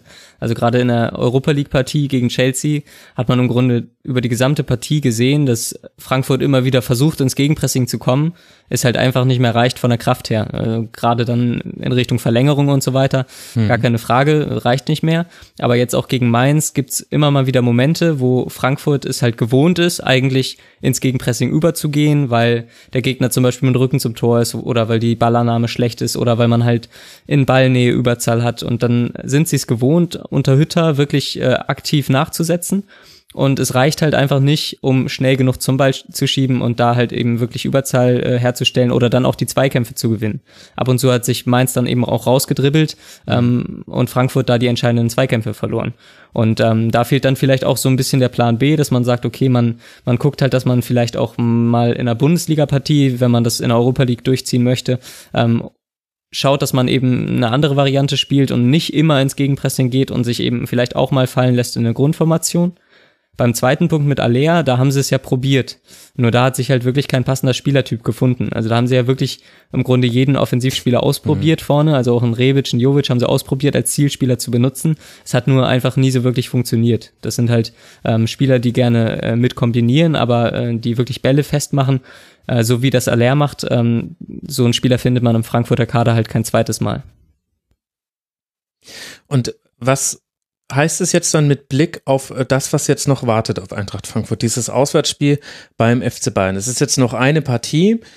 Man hat natürlich die Möglichkeit mit einem Sieg, 57 Punkte, dann ist auf jeden Fall die Europa League sicher und eventuell mit ein bisschen Dazutun der Gegner vielleicht sogar noch der Champions League Platz, wobei das schon sowohl Gladbach als auch Leverkusen nicht gewinnen dürfen. Aber wenn wir jetzt den, den Zustand, den wir bei der Eintracht jetzt gerade beschrieben haben, Max, jetzt mal auf diesen nächsten Spieltag transferieren. Was glaubst du, wie ist da dein Gefühl dafür, was da noch möglich ist für Frankfurt? Also ich denke halt, sie werden nicht vom Plan abweichen. Und mhm. ich kann mir vorstellen, dass es schon nochmal auch Kräfte freisetzt, dass sie wissen, dass es im Grunde jetzt ähm, der Endsport beziehungsweise das letzte Spiel und jetzt können sie nochmal alles geben und müssen eben nicht darauf achten, dass sie ähm, danach wieder innerhalb von zwei Tagen regenerieren, um dann wieder topfit im Training zu sein, um sich auf den nächsten Gegner vorzubereiten, sondern sie wissen wirklich, ähm, gegen Bayern müssen sie nochmal alles reinwerfen und äh, wenn sie danach dann ähm, länger brauchen zur Regeneration, ist das nicht weiter wild. Ähm, das setzt, denke ich, schon nochmal Kräfte frei ähm, ja, super optimal ist natürlich definitiv die Situation von Bayern, dass die eben auch den Dreier brauchen. Mhm. Und die kennen natürlich auch dieses, dass der Gegner presst, äh, ganz gut. Ein bisschen erinnert es mich, ehrlich gesagt, Alice, an die Situation in der Hinrunde, wo man auch das äh, Gefühl hatte, Frankfurt wollte damals im Heimspiel noch gegen Bayern, aber man war eigentlich auch schon durch. Man ist auf der letzten Rille ins Ziel gelaufen und gleichzeitig war München in dem Spiel auf einer Mission. Nicht nur der Mission, dass man irgendwie diese Hinserie noch halbwegs ins Ziel bekommt, sondern man hatte schon auch noch eine Rechnung offen, trotz dieses 5 zu 0 im Supercup. Also an die bisschen sehe ich da eine Parallele zur, zum jetzigen Aufeinandertreffen. Ich habe das Hinspiel verdrängt. Du musst mir noch mal ein bisschen auf die Sprünge helfen, was da so passiert ist. Es waren 3 zu 0 von Bayern. Ich glaube, die Tore sind alle in der zweiten Halbzeit gefallen, wobei da bin ich mir gerade gar nicht so sicher. Frankfurt musste schon ein bisschen rotieren und Bayern hat es aber sehr souverän, also überraschend souverän eigentlich da zu Ende gespielt, hat eigentlich keine Umschaltsituation so wirklich zugelassen, vor allem in der zweiten Halbzeit. Das war ja in der Hinrunde noch so das große Thema bei Bayern und dann hat, also sind nicht beide Treffer in der zweiten Halbzeit gefallen. Franck Ribéry hat in der ersten Halbzeit schon getroffen und dann in der 79. und 89. hat dann Bayern das Spiel zugemacht, hätte es aber, wenn ich mich jetzt richtig erinnere, eigentlich schon früher machen müssen. So, das war die kleine Zeitreise zurück in den Dezember. Ja, ich glaube, dass das ein bisschen jetzt ein anderes Spiel wird, weil es für die Eintracht halt auch um was geht. Also, mhm. es ist das letzte Spiel der Saison und jetzt geht's halt darum, ob du die Saison, deine geile Saison krönst oder ob du sie halt in Anführungszeichen verspielst. Also, ähm, und dahingehend wird es, glaube ich, ein anderes Spiel, weil ja, am 17. Spieltag, klar, willst du dich irgendwie gegen die Bayern profilieren und so weiter, aber ähm, es ist nicht so entscheidend wie dieses Spiel jetzt am 34. Spieltag. Und ich glaube, der Anreiz, den Bayern die Meisterschaft zu verhageln und damit irgendwie ins internationale Geschäft einzuziehen, äh, der sollte auf jeden Fall nochmal Auftrieb geben und ähm, wird es, glaube ich, auch tun. Also die sollen sich jetzt mal die Woche ausruhen, endlich mal keine englische Woche und dann ähm, wird man schauen, weil man dann halt auch wieder, wenn Haller jetzt eine Woche lang komplett trainieren kann äh, nach der langen Pause, dann ist der auf jeden Fall eine Option. Und ähm, wir wissen ja, wie gut äh, Mats Hummels und äh, Co. auf Ante Rebic zu sprechen sind. Ähm, mhm. Da gibt's ja auf jeden Fall ein paar Optionen.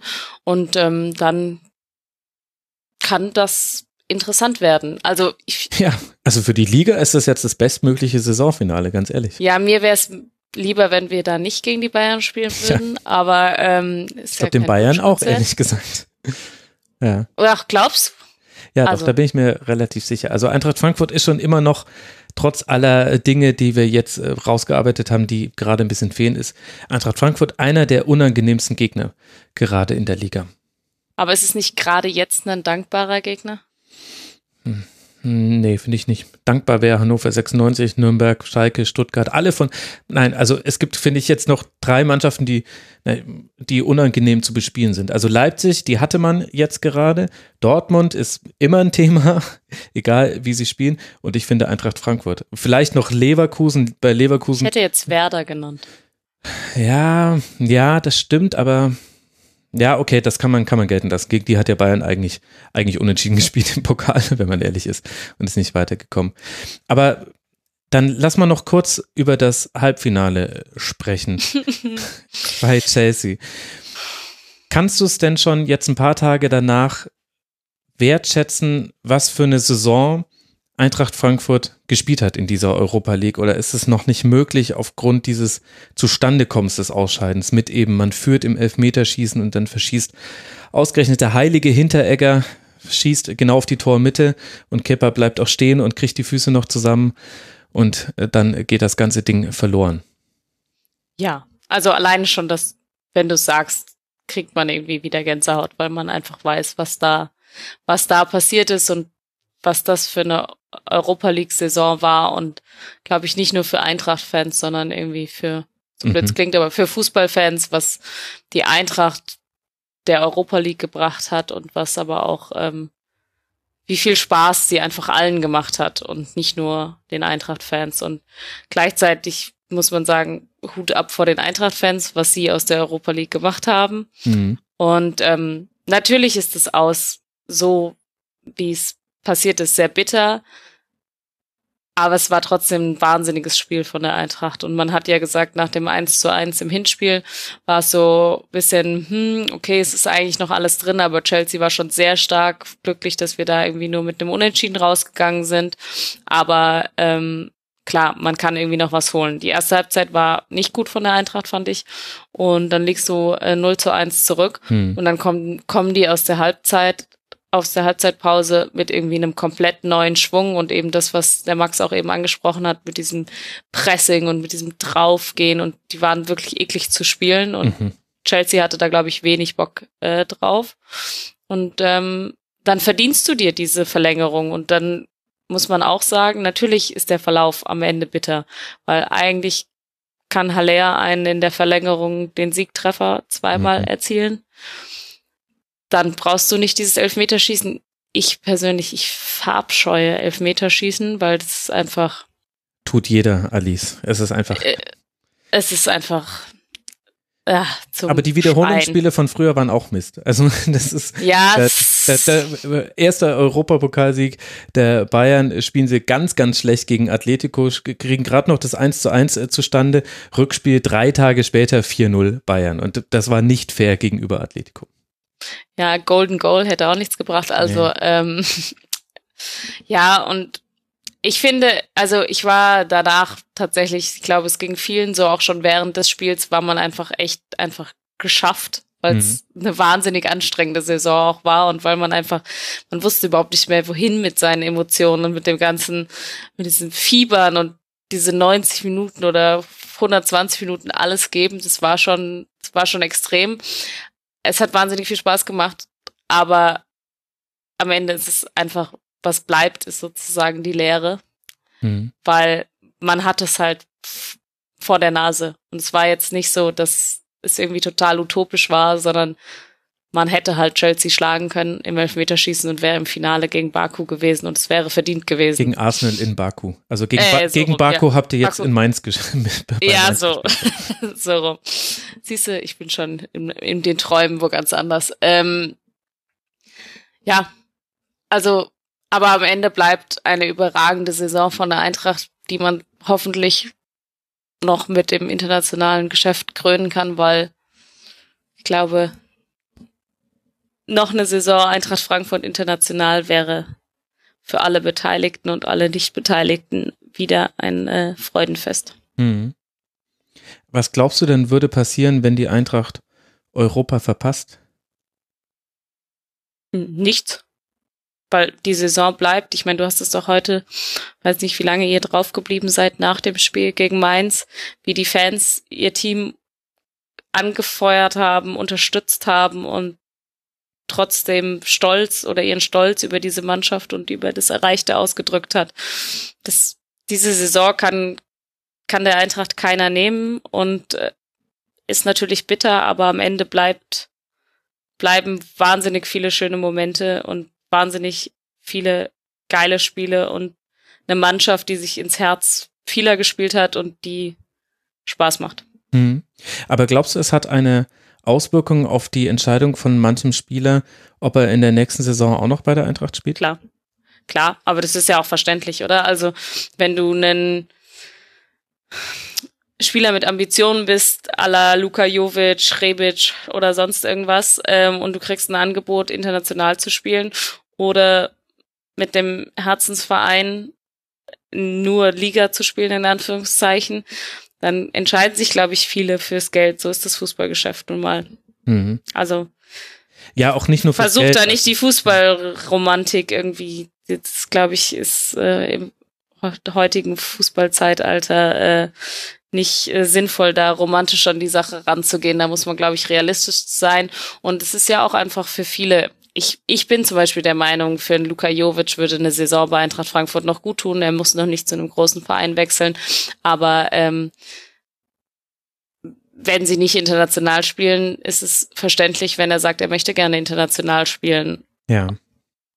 Das ist dann einfach so. Ich hoffe nur, und das klingt jetzt vielleicht stumpf, aber dass halt wenigstens die Eintracht dann auch anständig an die solchen Spielern verdient. Weil das ist schon in der Vergangenheit häufig auch mal schiefgegangen. Ich würde mich freuen, wenn sie bleiben, klar. Ähm, ich hoffe auch, dass man den Hinteregger halten kann.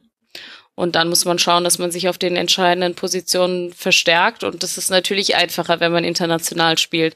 Dann hat man die besseren Argumente. Aber ich glaube, ganz abgesehen davon hat die Eintracht auch bei, bei den Spielern, äh, die vielleicht Interesse haben, zur Eintracht ja. zu gehen oder angefragt werden, ähm, gute Argumente, auch ohne international, ein internationales Geschäft, weil man dieses, dieses Jahr die beste Werbung gemacht hat für den Verein. Ja, das glaube ich auch. Und bei den Spielern, da ist es ja noch, es geht ja nicht nur um Geld, sondern auch um sportliche Ambitionen. Und ich muss sagen, aus Spielersicht kann ich das auch nachvollziehen. Wir Beobachter sitzen immer da und sagen, ja klar, der kann doch einfach noch eine Saison, kann der doch jetzt noch spielen und dann kann er doch dann zu Real Madrid wechseln oder wohin auch immer. Und ich glaube, als Spieler hast du nicht diese Ruhe, gerade als junger Spieler. Da hast du ein Angebot von einem Verein, der dich sehr, sehr reizt, der auch Champions League vielleicht spielt oder relativ sicher, wenn wir jetzt über Haller, Jovic und Rebic äh, sprechen. Da hast du diese, diese Bierruhe einfach nicht. Ja, du weißt auch nicht, was in einem Jahr ist. Genau, du also weißt guck es nicht. dir Jerome Boateng an. Also der ist jetzt zwar kein junger Spieler mehr, aber der hatte letzte Saison äh, auch Angebote aus Paris, wie man sagt und so weiter und hat Mhm. es nicht angenommen oder durfte es nicht annehmen, was auch immer. Und in diesem Sommer wird es, glaube ich, schwierig mit Angeboten für ihn, die ihm das Gehalt zahlen. Also jetzt normal, das ist jetzt natürlich Ja, ein ja, ganz anderer absolut. Vergleich, aber Klar. vom Prinzip her ist natürlich die Chance da, zu sagen, jetzt will mich Real Madrid und wer weiß, ob die mich im Winter immer noch haben wollen, wenn ich jetzt, sage ich mal, nicht so geil spiele oder mich verletze. Mhm, Genau. Und du, du kannst ja in der Familie bleiben. Mit Kevin Prince Boateng hast du ja dann quasi noch das andere Beispiel. Der hat gefühlt immer eher die Möglichkeit zum Wechsel wahrgenommen, als die Möglichkeit nochmal zu bleiben, ohne dass ich da jetzt irgendwie ein moralisches Argument oder so drauf machen will. Ist einfach so. Aber der ist dann von Sassuolo jetzt nochmal zu Barca gekommen, wo man sich auch denkt, okay, interessant. Ja, spielt zwar nicht, aber Ja, aber das sind, das ist wie wenn du im Stau oder im zähflüssigen Verkehr bist, da gibt es die Leute, die bleiben auf ihrer Spur und es gibt Leute, die wechseln ständig die Spur und manchmal ist es tatsächlich so, dass die Spurwechsler auch schneller sind als du. Manchmal ist es auch schlauer, in seiner Spur geblieben zu sein. ja. Und ich meine, er ist zum Beispiel gegangen, weil äh, Kovac auch gegangen ist. Also Mhm. das war ja sozusagen auch ein Kapitelende. Aber ähm, um den Bogen wieder zur Eintracht zu spielen, ich glaube, mit Adi Hütte hat man einen guten Trainer, der einen guten Draht zu seinen Spielern hat. Und ähm, ich finde, das, was die Eintracht sich in den letzten Jahren unter Freddy Bobic und Bruno Hübner da aufgebaut hat, sieht vernünftig bisher aus und äh, es scheint auch vernünftig zu sein. Und da würde ich jetzt einfach mal vertrauen, dass das äh, auch so weitergeht. Hm. Wenn ich mir mal die Tabelle angucke, so ein bisschen unter finanziellen Gesichtspunkten, dann haben wir Bayern, Dortmund, Leipzig, Gladbach, Leverkusen, okay, alles klar. Dann würde ich sagen, VfL Wolfsburg ist noch eine Mannschaft, die von den finanziellen Möglichkeiten vor der Eintracht steht. Schalke 04, die so weit hinten sind, dass man sie fast vergisst. Und dann kommt schon so eine Riege aus Hoffenheim, Werder, da muss man dann immer noch mal im Detail hingucken. Also Werder zum Beispiel Also hat ja schon ganz Hoffenheim lange muss nichts auf jeden. Fall genau. davor stehen. Hoffenheim dazuzählen. Werder hat schon so lange eigentlich nichts mehr investiert auf dem Transfermarkt, wenn man sich die Transferbilanz anguckt, dass man die ungefähr auf einem Level sehen könnte. Wie groß glaubst du denn ist die Chance, dass die Eintracht jetzt diese wahnsinnige Saison mit der letzten Saison ja noch mit dazu, also es begann ja alles mit dem, mit äh, der letzten Saison, wo man dann äh, den, den Europa League Platz erst noch nicht erreicht hat und dann im DFB-Pokalfinale sich gerade noch geholt hat. Wie groß ist die Chance, dass die Eintracht es schafft, sich jetzt auch längerfristig im oberen Tabellendrittel oder ja, vielleicht ein bisschen zu viel obere Tabellenhälfte festzusetzen? Ich hoffe sehr groß, aber ähm, wie gesagt, wie ich gerade gesagt habe, ich glaube, dass man auf einem guten Weg ist, weil ich glaube, dass man ähm, vieles richtig macht mit äh, den Verpflichtungen, die man jetzt schon getätigt hat und gerade auch was die Wirtschaftlichkeit angeht. Ähm, es sind einfach clevere Sachen, wie zum Beispiel mit einem Luka Jovic, den dann zu holen mit der Kaufoption für sieb- sieben Millionen Hm. oder für acht Millionen, das auch immer kolportiert ähm, wird und äh, den dann weiter zu verkaufen für 50 wahrscheinlich oder sowas oder auch einen Ante Rebic, der ja eigentlich schon wieder weg vom Fenster war, äh, den dann nochmal für günstiges Geld zu holen und gleichzeitig auch Spieler zu holen oder zu entdecken wie den Sebastian Haller, den ähm, anscheinend sonst niemand so richtig auf dem Schirm hatte, was ja jetzt nicht unbedingt, also ich würde sagen, denn Haller wäre auch jemand für Dortmund gewesen, auch schon in der letzten Saison oder in der laufenden Saison. Und ähm, auch einen ein Dicker ist ein junger Spieler, den man einfach früh geholt hat und dem man Zeit gibt, sich zu entwickeln, der vielleicht früher ran musste als geplant, aber trotzdem hat man ähm, einige Spieler, die, die man geholt hat. Und ich finde, das, das macht irgendwie Sinn. Und mit Freddy Bobic hat man jemanden, der auch auf Leihgeschäfte äh, Wert legt und auch einen guten Draht zu Real Madrid hat. Deswegen hatten wir ja auch mal eine Zeit lang Vallejo als Innenverteidiger, der sich sehr gut gemacht hat. Und ich habe das Gefühl, da ist so eine Struktur dahinter, die Mischung, auch so so ein sowas wie einen Hinteregger dann im Winter zu holen oder einen Rode. Das sind ja sehr clevere Dinge gewesen, weil Hinteregger und Rode sind mit die besten Spieler von der Eintracht in der Rückrunde gewesen oder die wichtigsten und waren Bu Bundesliga übergreifend, würde ich sagen, mit die cleversten Transfers. Würde ich zustimmen. Im Winter getätigt wurden. Und ähm, das äh, gibt einem, finde ich, oder gibt mir Hoffnung, dass es, äh, dass es so weitergeht und dass man da kontinuierlich drauf aufbaut mit dem Geld, was man sich halt aus solchen Transfers dann eben schafft. Ja, also die Cleverness von äh, Freddy Bobic, die wird da ganz wichtig sein. Aber das ist jetzt auch nicht ich so wirklich nie, dass die ich das jemals sagen werde. Tja, das siehst du mal. Äh, ja. No Bo Bitch No Party, sage ich da. Ja. Hat sich ein bisschen verändert, die ganze Lage. Also, wir gucken uns an, was jetzt passiert. Am 34. Spieltag auswärts in München. Mainz 05 wird übrigens dann zu Hause gegen die TSG aus Hoffenheim spielen. Und auch dieses Spiel hat eine Re Relevanz für die Eintracht. Hoffenheim aktuell drei Punkte hinter Eintracht Frankfurt. Im Fall einer Niederlage könnte Hoffenheim da aufschließen. Es ist jetzt wichtig, wie Hoffenheim spielt, wie Wolfsburg spielt zu Hause gegen Augsburg, wie Leverkusen spielt in Berlin und wie Gladbach zu Hause gegen Dortmund spielt. Das ist die ganze Melange, die dann über Champions League und Europa League entscheidet, wie übrigens in ein paar anderen Ligen auch Serie A und La Liga. Liebe Hörerinnen und Hörer, könnt ihr euch auch mal angucken. Auch ein ähnlich spannendes Rennen um einen Champions League Platz. Die das, spannendste erste Liga aller Zeiten. ah, nicht so ganz, wenn ich da nach, nach zur Premier League gucke. Wobei, die hatten ein Schneckenrennen um, die, um den letzten Champions League Platz oder die letzten beiden. Außerdem sind, waren die ja schon einen Spieltag vor Ende entschieden. Das stimmt, bis eben auf die Meisterschaft. Da hast du recht. Äh, am spannendsten ist es europaweit sowieso in der Schweiz, aber da blicke ich nicht durch. Also das, aber, aber da ist gerade total. Wo ist der Kurzpass? Ja, den wird es nicht mehr geben. Dafür, dafür muss ich mich um andere Dinge kümmern, wie ja die zweite. Liebe Liga. Hörer, ihr müsst mehr spenden. Wir brauchen einen Kurzpass für die Schweiz. Ja, wobei ich nicht weiß, ob ich euch das versprechen möchte. Aber spende trotzdem bitte mehr. Freue ich mich. Dann kann ich nämlich ein Gästehonorar bezahlen für so tolle Gäste wie euch zwei, die sich die Zeit nehmen, mit mir nicht nur über Eintracht Frankfurt zu sprechen, sondern wir wollen ja auch noch über die Mannschaften äh, sprechen, die jetzt noch nicht zur Sprache kamen. Und da gehört nämlich zum Beispiel Leverkusen mit dazu, das aber irgendwie so typisch Leverkusen-mäßig eine große Chance liegen lässt. In der einen Woche zerpflückt man noch Eintracht Frankfurt mit 6 zu 1. Dieses Spiel habe ich dir jetzt extra erspart, Alice.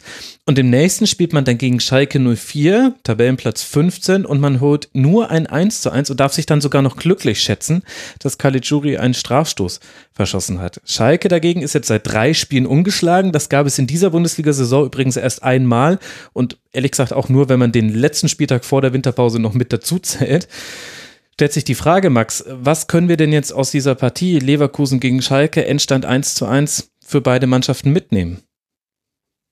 Ja, am Ende war es sehr Leverkusen-typisch. Ähm, zwischenzeitlich habe ich gedacht, dass sie so ein bisschen die Probleme unter Bosch, die schon in Dortmund vorhanden waren und dann auch in der Anfangsphase in Leverkusen, dass sie die abstellen konnten.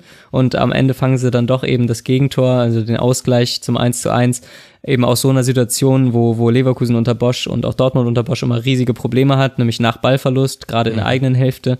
Und der Gegner schaltet schnell um, kommt zum gegnerischen Tor oder zum Leverkusener Tor und kann den Ausgleich erzielen. Ähm, an sich aber meiner Meinung nach eine klare äh, Weiterentwicklung unter ähm, unter Bosch erkennbar. Bosch hatte ja von Anfang an gesagt, er hat aus seinen Fehlern in Dortmund gelernt. Ähm, bei den ersten Spielen war ich da ein bisschen skeptisch, weil sie auch da immer wieder Probleme hatten, gerade hinten, wenn sie den Ball verloren haben, ähm, haben häufig die Innenverteidiger die falsche Entscheidung getroffen, Außenverteidiger waren hoch aufgerückt, sie hatten sehr, sehr wenig Spieler hinten mhm. und ähm, jetzt gerade gegen Schalke haben sie es gut gelöst und auch die Spiele davor zum Teil schon. Ähm, da hatten sie mit Wendell einen Linksverteidiger, der eben nicht die Linie hochgegangen ist, sondern da haben sie mit dem Flügelspieler gespielt. Dieses Mal war es Volland, zuvor aber auch ganz gerne mal Bailey auf der linken Seite. Und Wendell ist eben in der Dreierkette geblieben, so dass Leverkusen im Grunde einen Spieler mehr im Aufbau hatte und eben in der Konterabsicherung auch einen Spieler mehr. Und ähm, dadurch haben sie es eigentlich ganz gut geschafft, gegen äh, Schalke auch immer den Moment abzupassen, wann sie in die Tiefe spielen oder wann sie eben nochmal hinten rumspielen.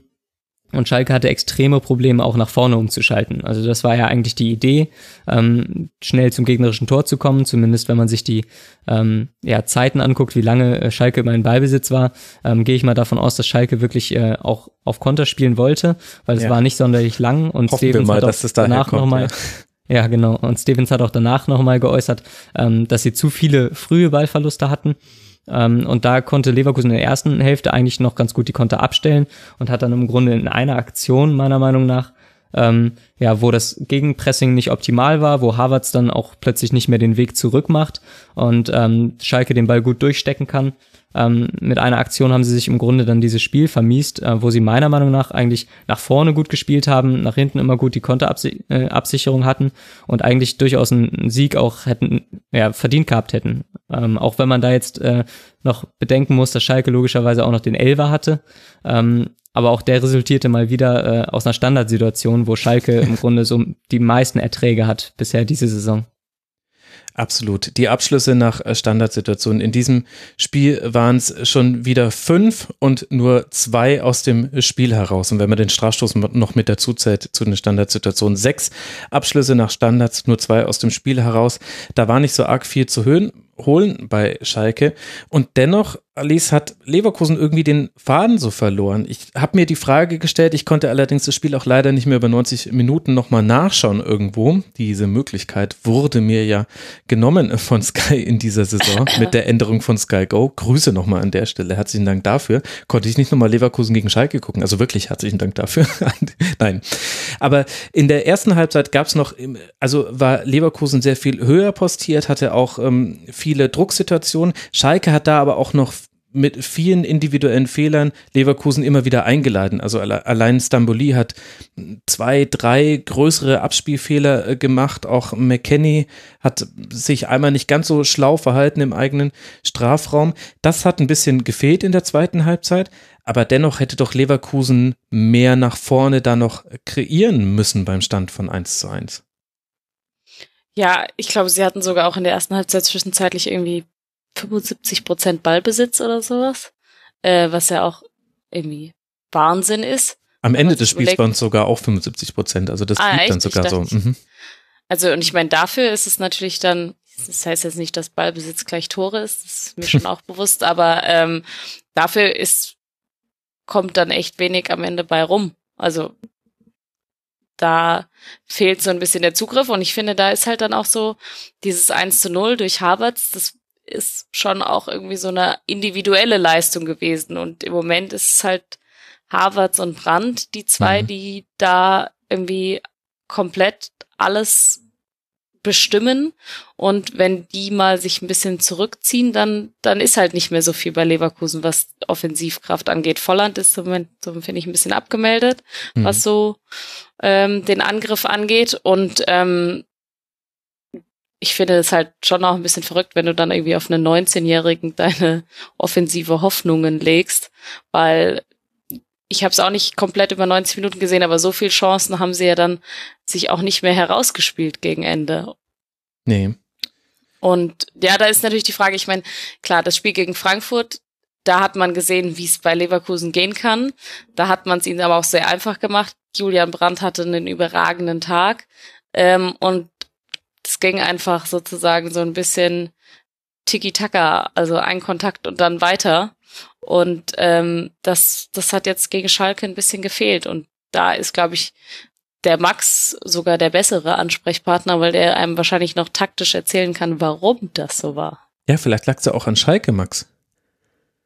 Also ich denke schon, dass es zum Teil auch an Schalke lag. Ähm, Leverkusen ist an sich eine Mannschaft, die sowieso immer schon ein bisschen Probleme hat, gegen tiefstehenden Gegner dann Chancen zu kreieren, wobei das ja an sich auch nichts Leichtes ist und ich keine Mannschaft äh, aktuell nennen kann in der Bundesliga, die da keine Probleme mit hätte. Hm. Ähm, aber man hat davor auch schon gesehen, ähm, beim 5-3-2 von Schalke, ähm, gegen Dortmund zum Beispiel, dass auch Dortmund da durchaus Probleme hatte, da wirklich durchzubrechen. Also ähm, nicht leicht zu bespielen, äh, Schalke. Und ähm, ich stimme Alice dazu, dass definitiv dann irgendwie so die individuellen Momente ähm, auch entscheiden können und äh, tatsächlich dann auch Harvards und Brandt die sind, die dann im Grunde das Spiel entscheiden müssen. Und äh, das war in dem Fall dann ja nicht der Fall. Das heißt, äh, am Ende haben sie die Tore nicht gemacht und ähm, in der ersten Halbzeit hatten sie ja noch die Möglichkeiten. Da habe ich zum Beispiel auch noch einen Doppel-Aluminium-Treffer ähm, ganz ja. am Anfang der Partie im Kopf mhm. und ähm, das flachte dann natürlich wirklich äh, gegen zweite Halbzeit ab.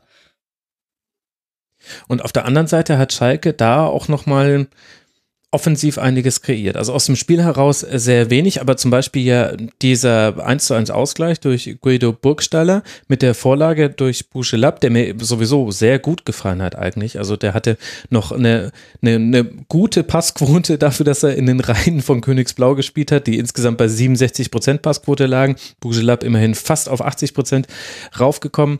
Aber der hatte noch ganz gut, ähm, der hat auch alles vertikal gespielt. Das war ja auch wahrscheinlich so der Plan, hat der Max vor vorhin auch schon angesprochen. Aber der hat da, hat mir gut gefallen. Ja, das ist ja auch noch, der ist ja auch noch ein junger Spieler, da kann ja noch, sage ich mal, viel kommen.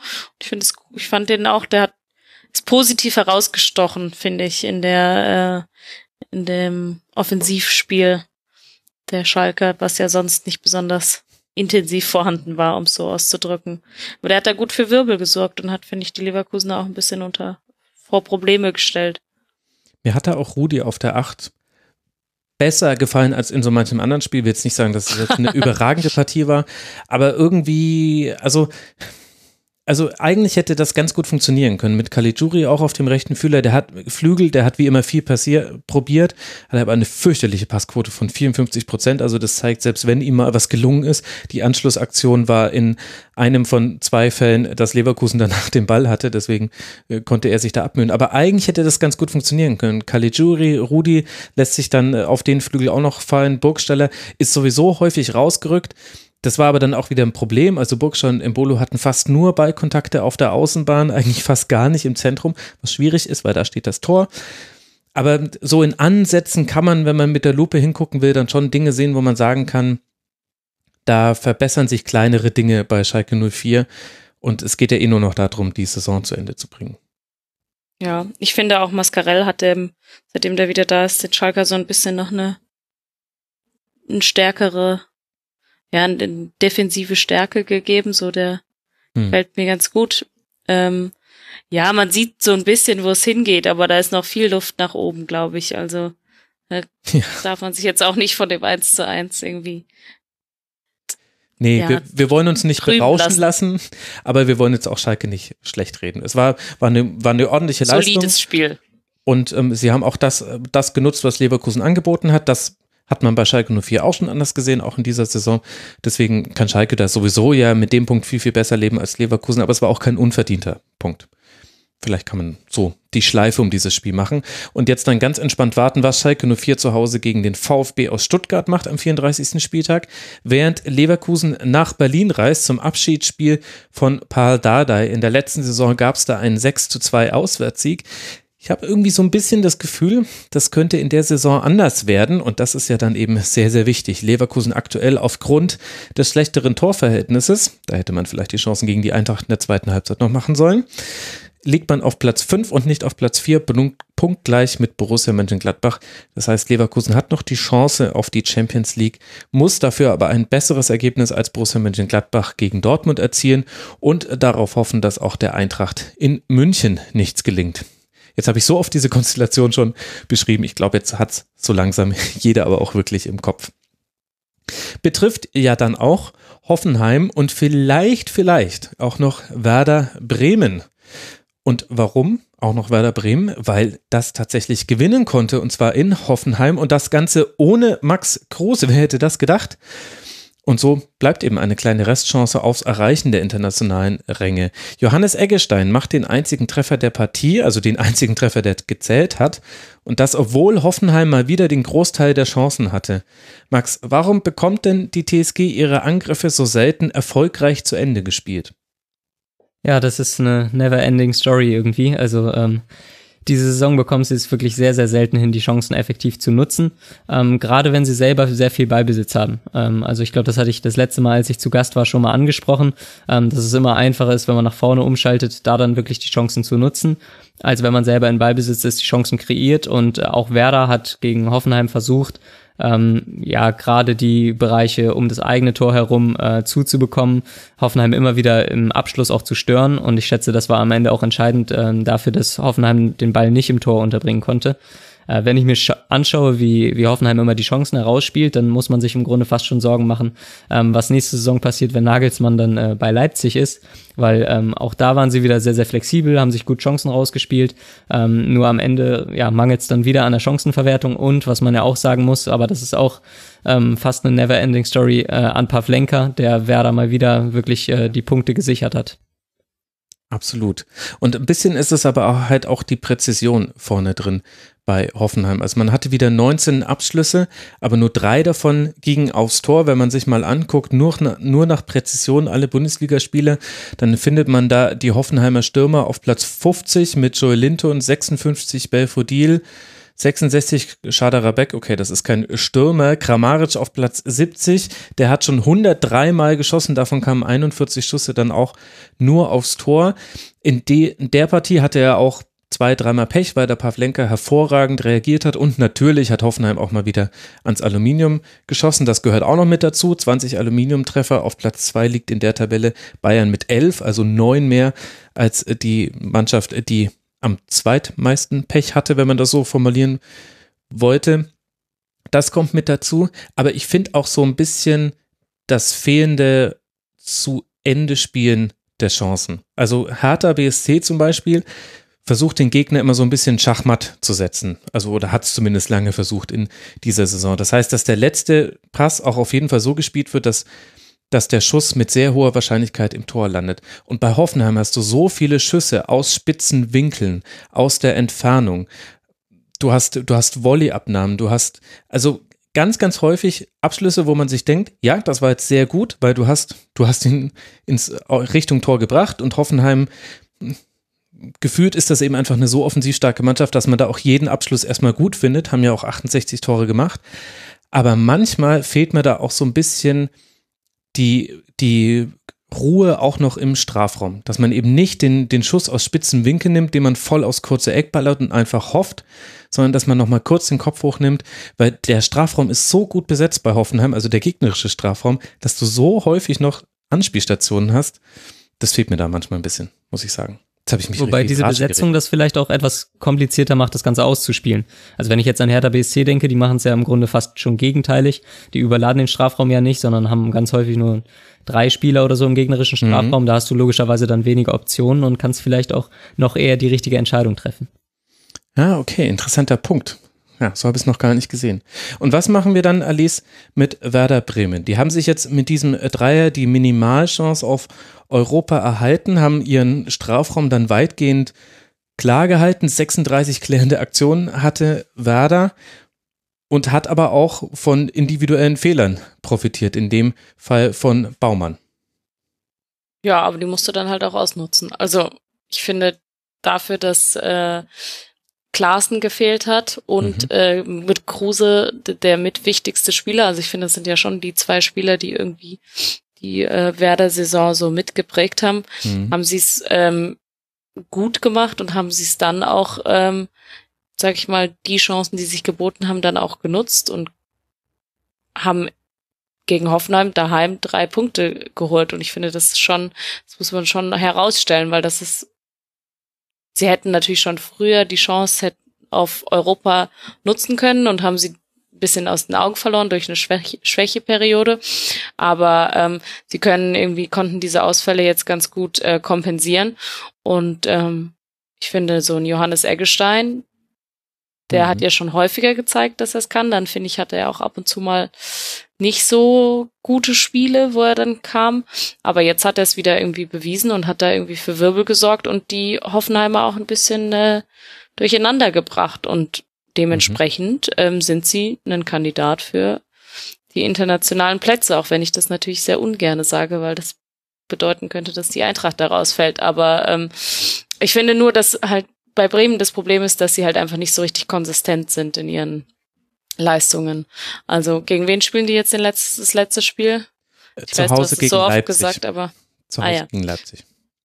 Ja, also das ist so ein Spiel, da musst du auch nicht unbedingt drei Punkte holen, aber kannst du als Werder Bremen, wenn du hm. wenn du so auftrittst, wie du äh, zuletzt jetzt auch aufgetreten bist und vielleicht dann mit einem Klaassen und einem Kruse dann noch mal ein bisschen mehr Offensivwucht hast. Es müssen halt dann noch kannst du immer Dinge noch den romantischen Aspekt hm. bringen.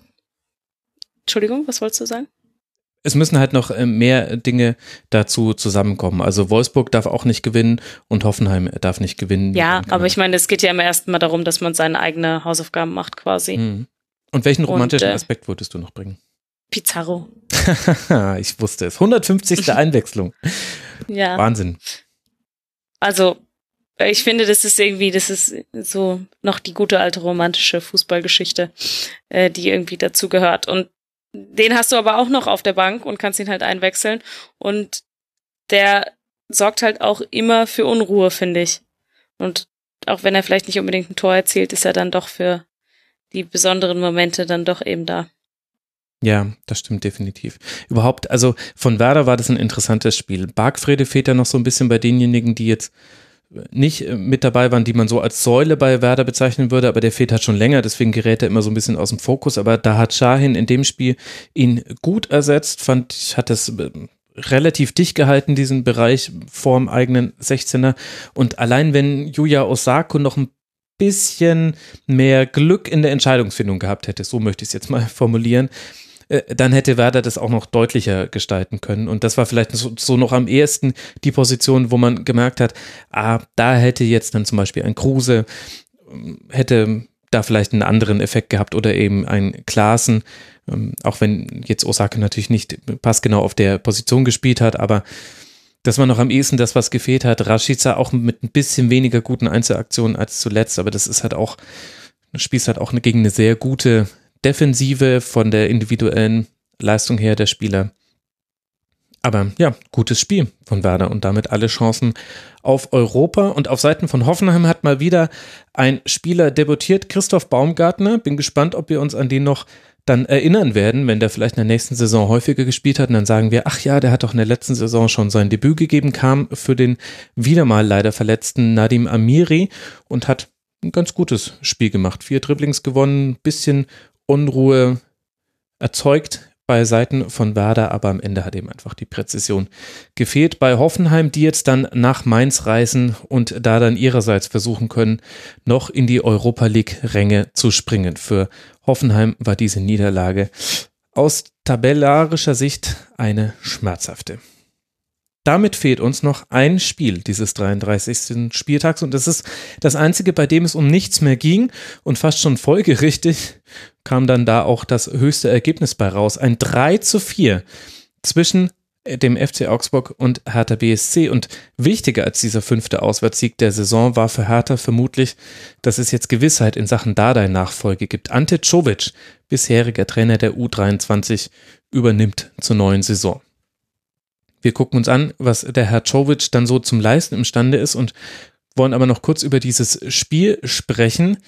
Der FCA macht aus drei Torschüssen drei Tore, Hertha dann aus acht Torschüssen vier und gewinnt damit mit vier zu drei.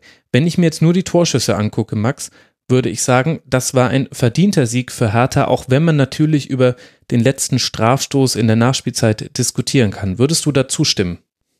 Da würde ich zustimmen. Ich habe mir zwar nur die Highlights angeguckt, aber im Endeffekt äh, ist das ja schon fast das komplette Spiel gewesen bei den ganzen Toren. Ähm, nee, also Hertha äh, offensiv relativ stark. Ähm, auch die relativ effektiv. Beide Teams im Grunde aus wenig Möglichkeiten viele Tore gemacht. Und ähm, bei Augsburg habe ich mir so ein bisschen Sorgen gemacht und das auch schon im Hinblick auf die nächste Saison, ähm, was die Verteidigung angeht, weil die haben mhm. gerade bei Flanken extreme Probleme gehabt, sind ja sowieso nicht besonders stark im Verteidigen von, von Eckbällen, äh, lassen Kalu dann zum Beispiel komplett frei hochsteigen, der dann im Grunde einköpfen kann aus äh, extrem kurzer Entfernung. Und ähm, ja, da muss man dann schauen, äh, in welche Richtung es in der nächsten Saison für Augsburg geht. Ähm, bei Hertha bin ich mir da äh, fast schon sicher, dass der Weg ähm, weiterhin positiv gestaltet wird.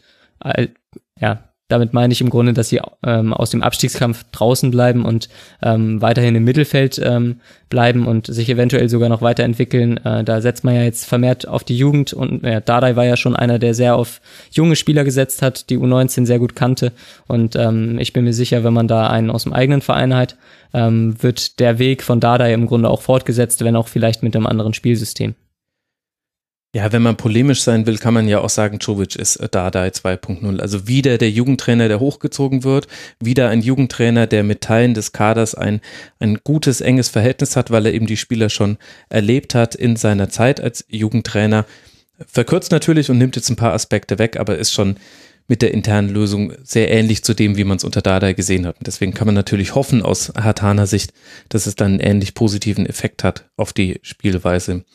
Aber das mit Augsburg, Alice, das habe ich mir auch schon gedacht. Da ist jetzt die Frage, man will das jetzt natürlich auch nicht überbewerten, diese letzten Spiele jetzt, denn letztlich ging es darum, den Klassenerhalt zu sichern und den hat man geholt. Da war ja dieses 3 zu 1 bei Frankfurt sehr entscheidend. Das hast du ja aus nächster Nähe erlebt. Und dann eben das 6 zu 0 zu Hause gegen den VfB aus Stuttgart. Aber schon danach bei dem 1 zu 4 gegen Leverkusen überhaupt keinen Zugriff gehabt. Leverkusen konnte das schalten und walten, wie man wollte. Auf Schalke in einem schwachen Spiel, zweier schwacher Mannschaften, noch die schwächere gewesen. Und jetzt auch gegen Hertha zwar drei Tore gemacht, aber überhaupt keinen Zugriff auf das Spiel bekommen. Und das ist ja eigentlich was gewesen, was immer ein Kernelement vom FC Augsburg war, dass die auch unangenehm zu bespielen waren, weil die dich auch an jeder Ecke des Spielfeldes gestresst haben. Ja, ich finde, dass ähm, bei Augsburg irgendwie alle Spieler so ein bisschen hinter ihren Möglichkeiten bleiben oder hinter den Leistungen, die sie schon mal gebracht haben. Und ähm, das ist gerade, finde ich, in der Defensive extrem so wenn man jetzt vielleicht mal einen, also allgemein aufs Team bezogenen Richter ausnimmt, der jetzt wieder irgendwie stärker zurückgekommen ist, finde mhm. ich, ist so ein Philipp Max bleibt ganz extrem hinter seinen Möglichkeiten. Ich finde eigentlich, dass er einer der Besten in Deutschland ist auf seiner Position. Ähm, aber davon zeigt er, finde ich, momentan relativ wenig. Und äh, gerade so in der Offensive fehlt's mir da ein bisschen. Und ähm, mit Oxford als Innenverteidiger weiß ich nicht, ob man da gerade so die beste, also ich finde, der ja. ist nicht so richtig souverän. Hm. In den seinen, musste Kedira äh, ersetzen, also. Genau, aber der ist ja schon geholt worden für, sag ich mal, äh, für diese Position, um da mhm. auch als Backup oder auch eventuell sogar als äh, erste äh, Garde zu agieren. Und ich finde, da fehlt es ihm einfach noch ein bisschen dafür, dass er eigentlich sehr hoch gelobt wurde auch schon mal. Und äh, Hovelo ähm, ist eben auch, finde ich, äh, noch nicht so richtig wieder in bei seinen Leistungsmöglichkeiten.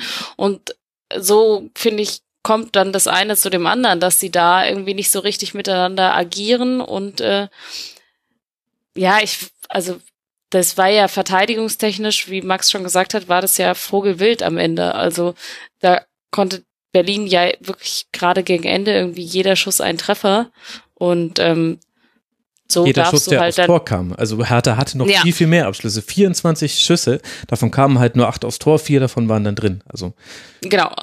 Also jeder Schuss, der aus dem ein Tor hätte resultieren können, wurde auch zu einem Tor. Und ähm, da kann sich Augsburg glücklich schätzen, dass sie am Ende jetzt gerade nichts mehr mit dem Abstiegskampf zu tun haben, weil äh, sonst ist mit solchen Leistungen dann könnte es dann noch mal eng werden und da muss, glaube ich, mal ein bisschen geschüttelt und gerüttelt werden für dann die neue Saison. Hm, da bin ich gespannt, was Martin Schmidt dann machen wird. Und bei Hertha, man, wie gesagt, für beide Mannschaften ja ein Muster ohne Wert.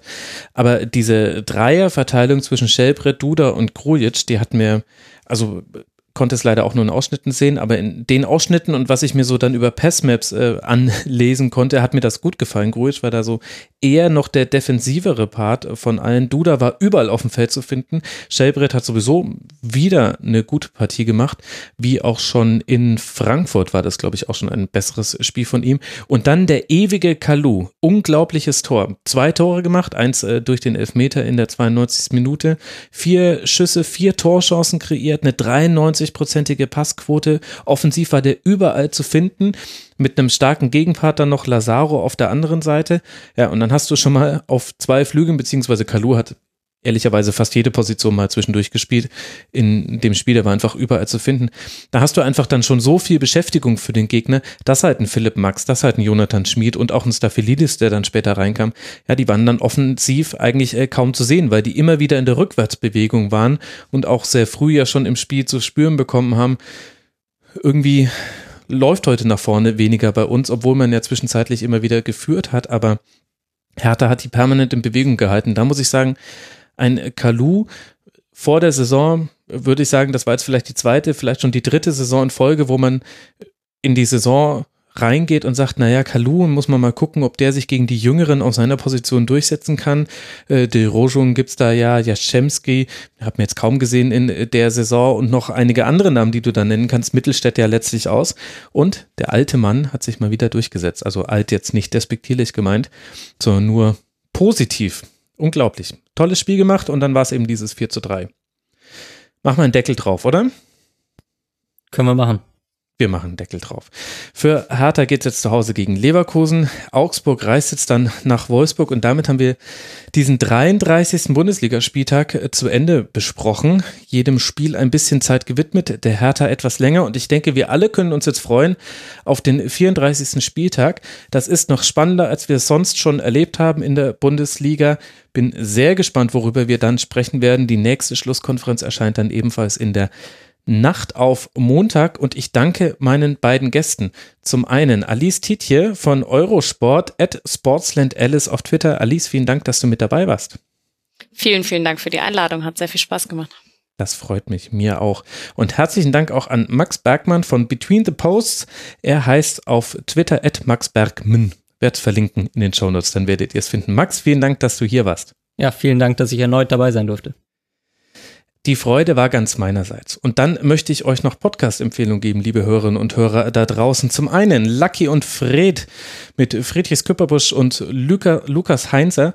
Äh, da hat mir die letzte Live-Folge sehr gut gefallen. Dann die Doppelsex hat eine grandiose Folge veröffentlicht. Manish heißt die. Unbedingt anhören. Sensationell. Also wirklich sehr gute Folge. Und der Aufwachen-Podcast hat mit Glenn Greenwald gesprochen. Jedem, den der Name nicht sagt, allein derjenige sollte schon hören, alle anderen aber auch. Das waren drei Podcast-Episoden, die mir unter der Woche sehr viel Freude bereitet haben und euch hoffentlich auch. Wir hören uns wieder in der nächsten Rasenfunk-Schlusskonferenz oder dem Tribünengespräch oder dem Kurzpass. Macht's gut. Ciao. Das war die Rasenfunk-Schlusskonferenz. Wir gehen nun zurück in die angeschlossenen Funkhäuser.